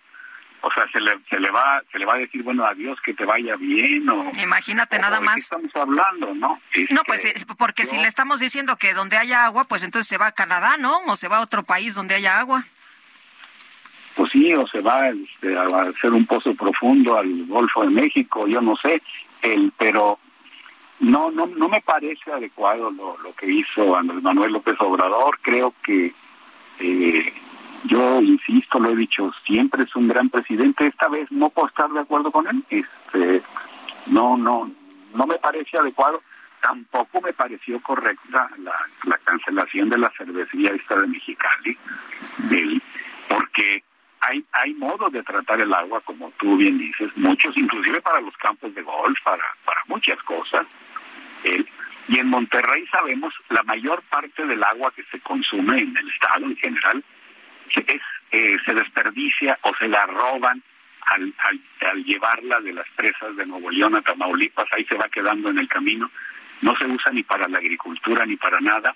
Este, el, el problema es más estructural y, tendrá que ser resuelto de una manera correcta y tendremos, y México tendrá que apoyar el desarrollo del sureste, pero Nuevo León no tiene que pagar el costo, ¿no? Yo, yo creo que no son así las cosas, yo me, me encantaría que el presidente López Obrador reflexionara y, bueno, se entendiera. Eh, entiendo que le molesten las empresas capitalistas o neoliberales, pero todas las grandes empresas del mundo este, son hijas del capitalismo y de su y de su ideología que, que en su forma actual conocemos como neoliberalismo, ¿no? Este, y ahí están y ahí seguirán. Este, no, no lo sé, no, no no creo que esté haciendo lo correcto el presidente en esta ocasión y lo lamento mucho, de verdad. Este, ojalá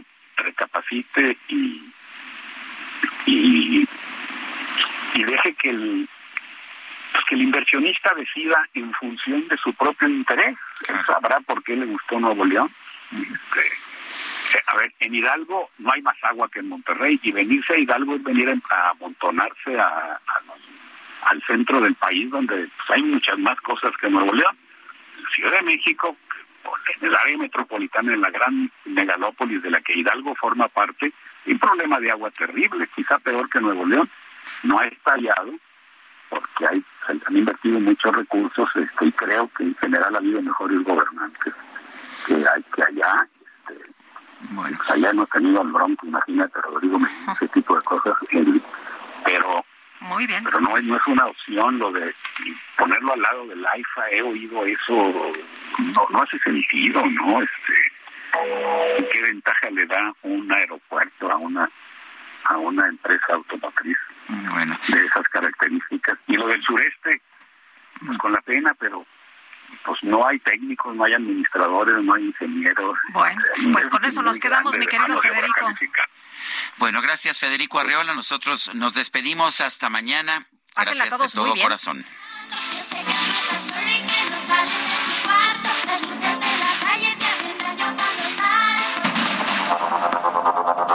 Heraldo Media Group presentó Sergio Sarmiento y Lupita Juárez.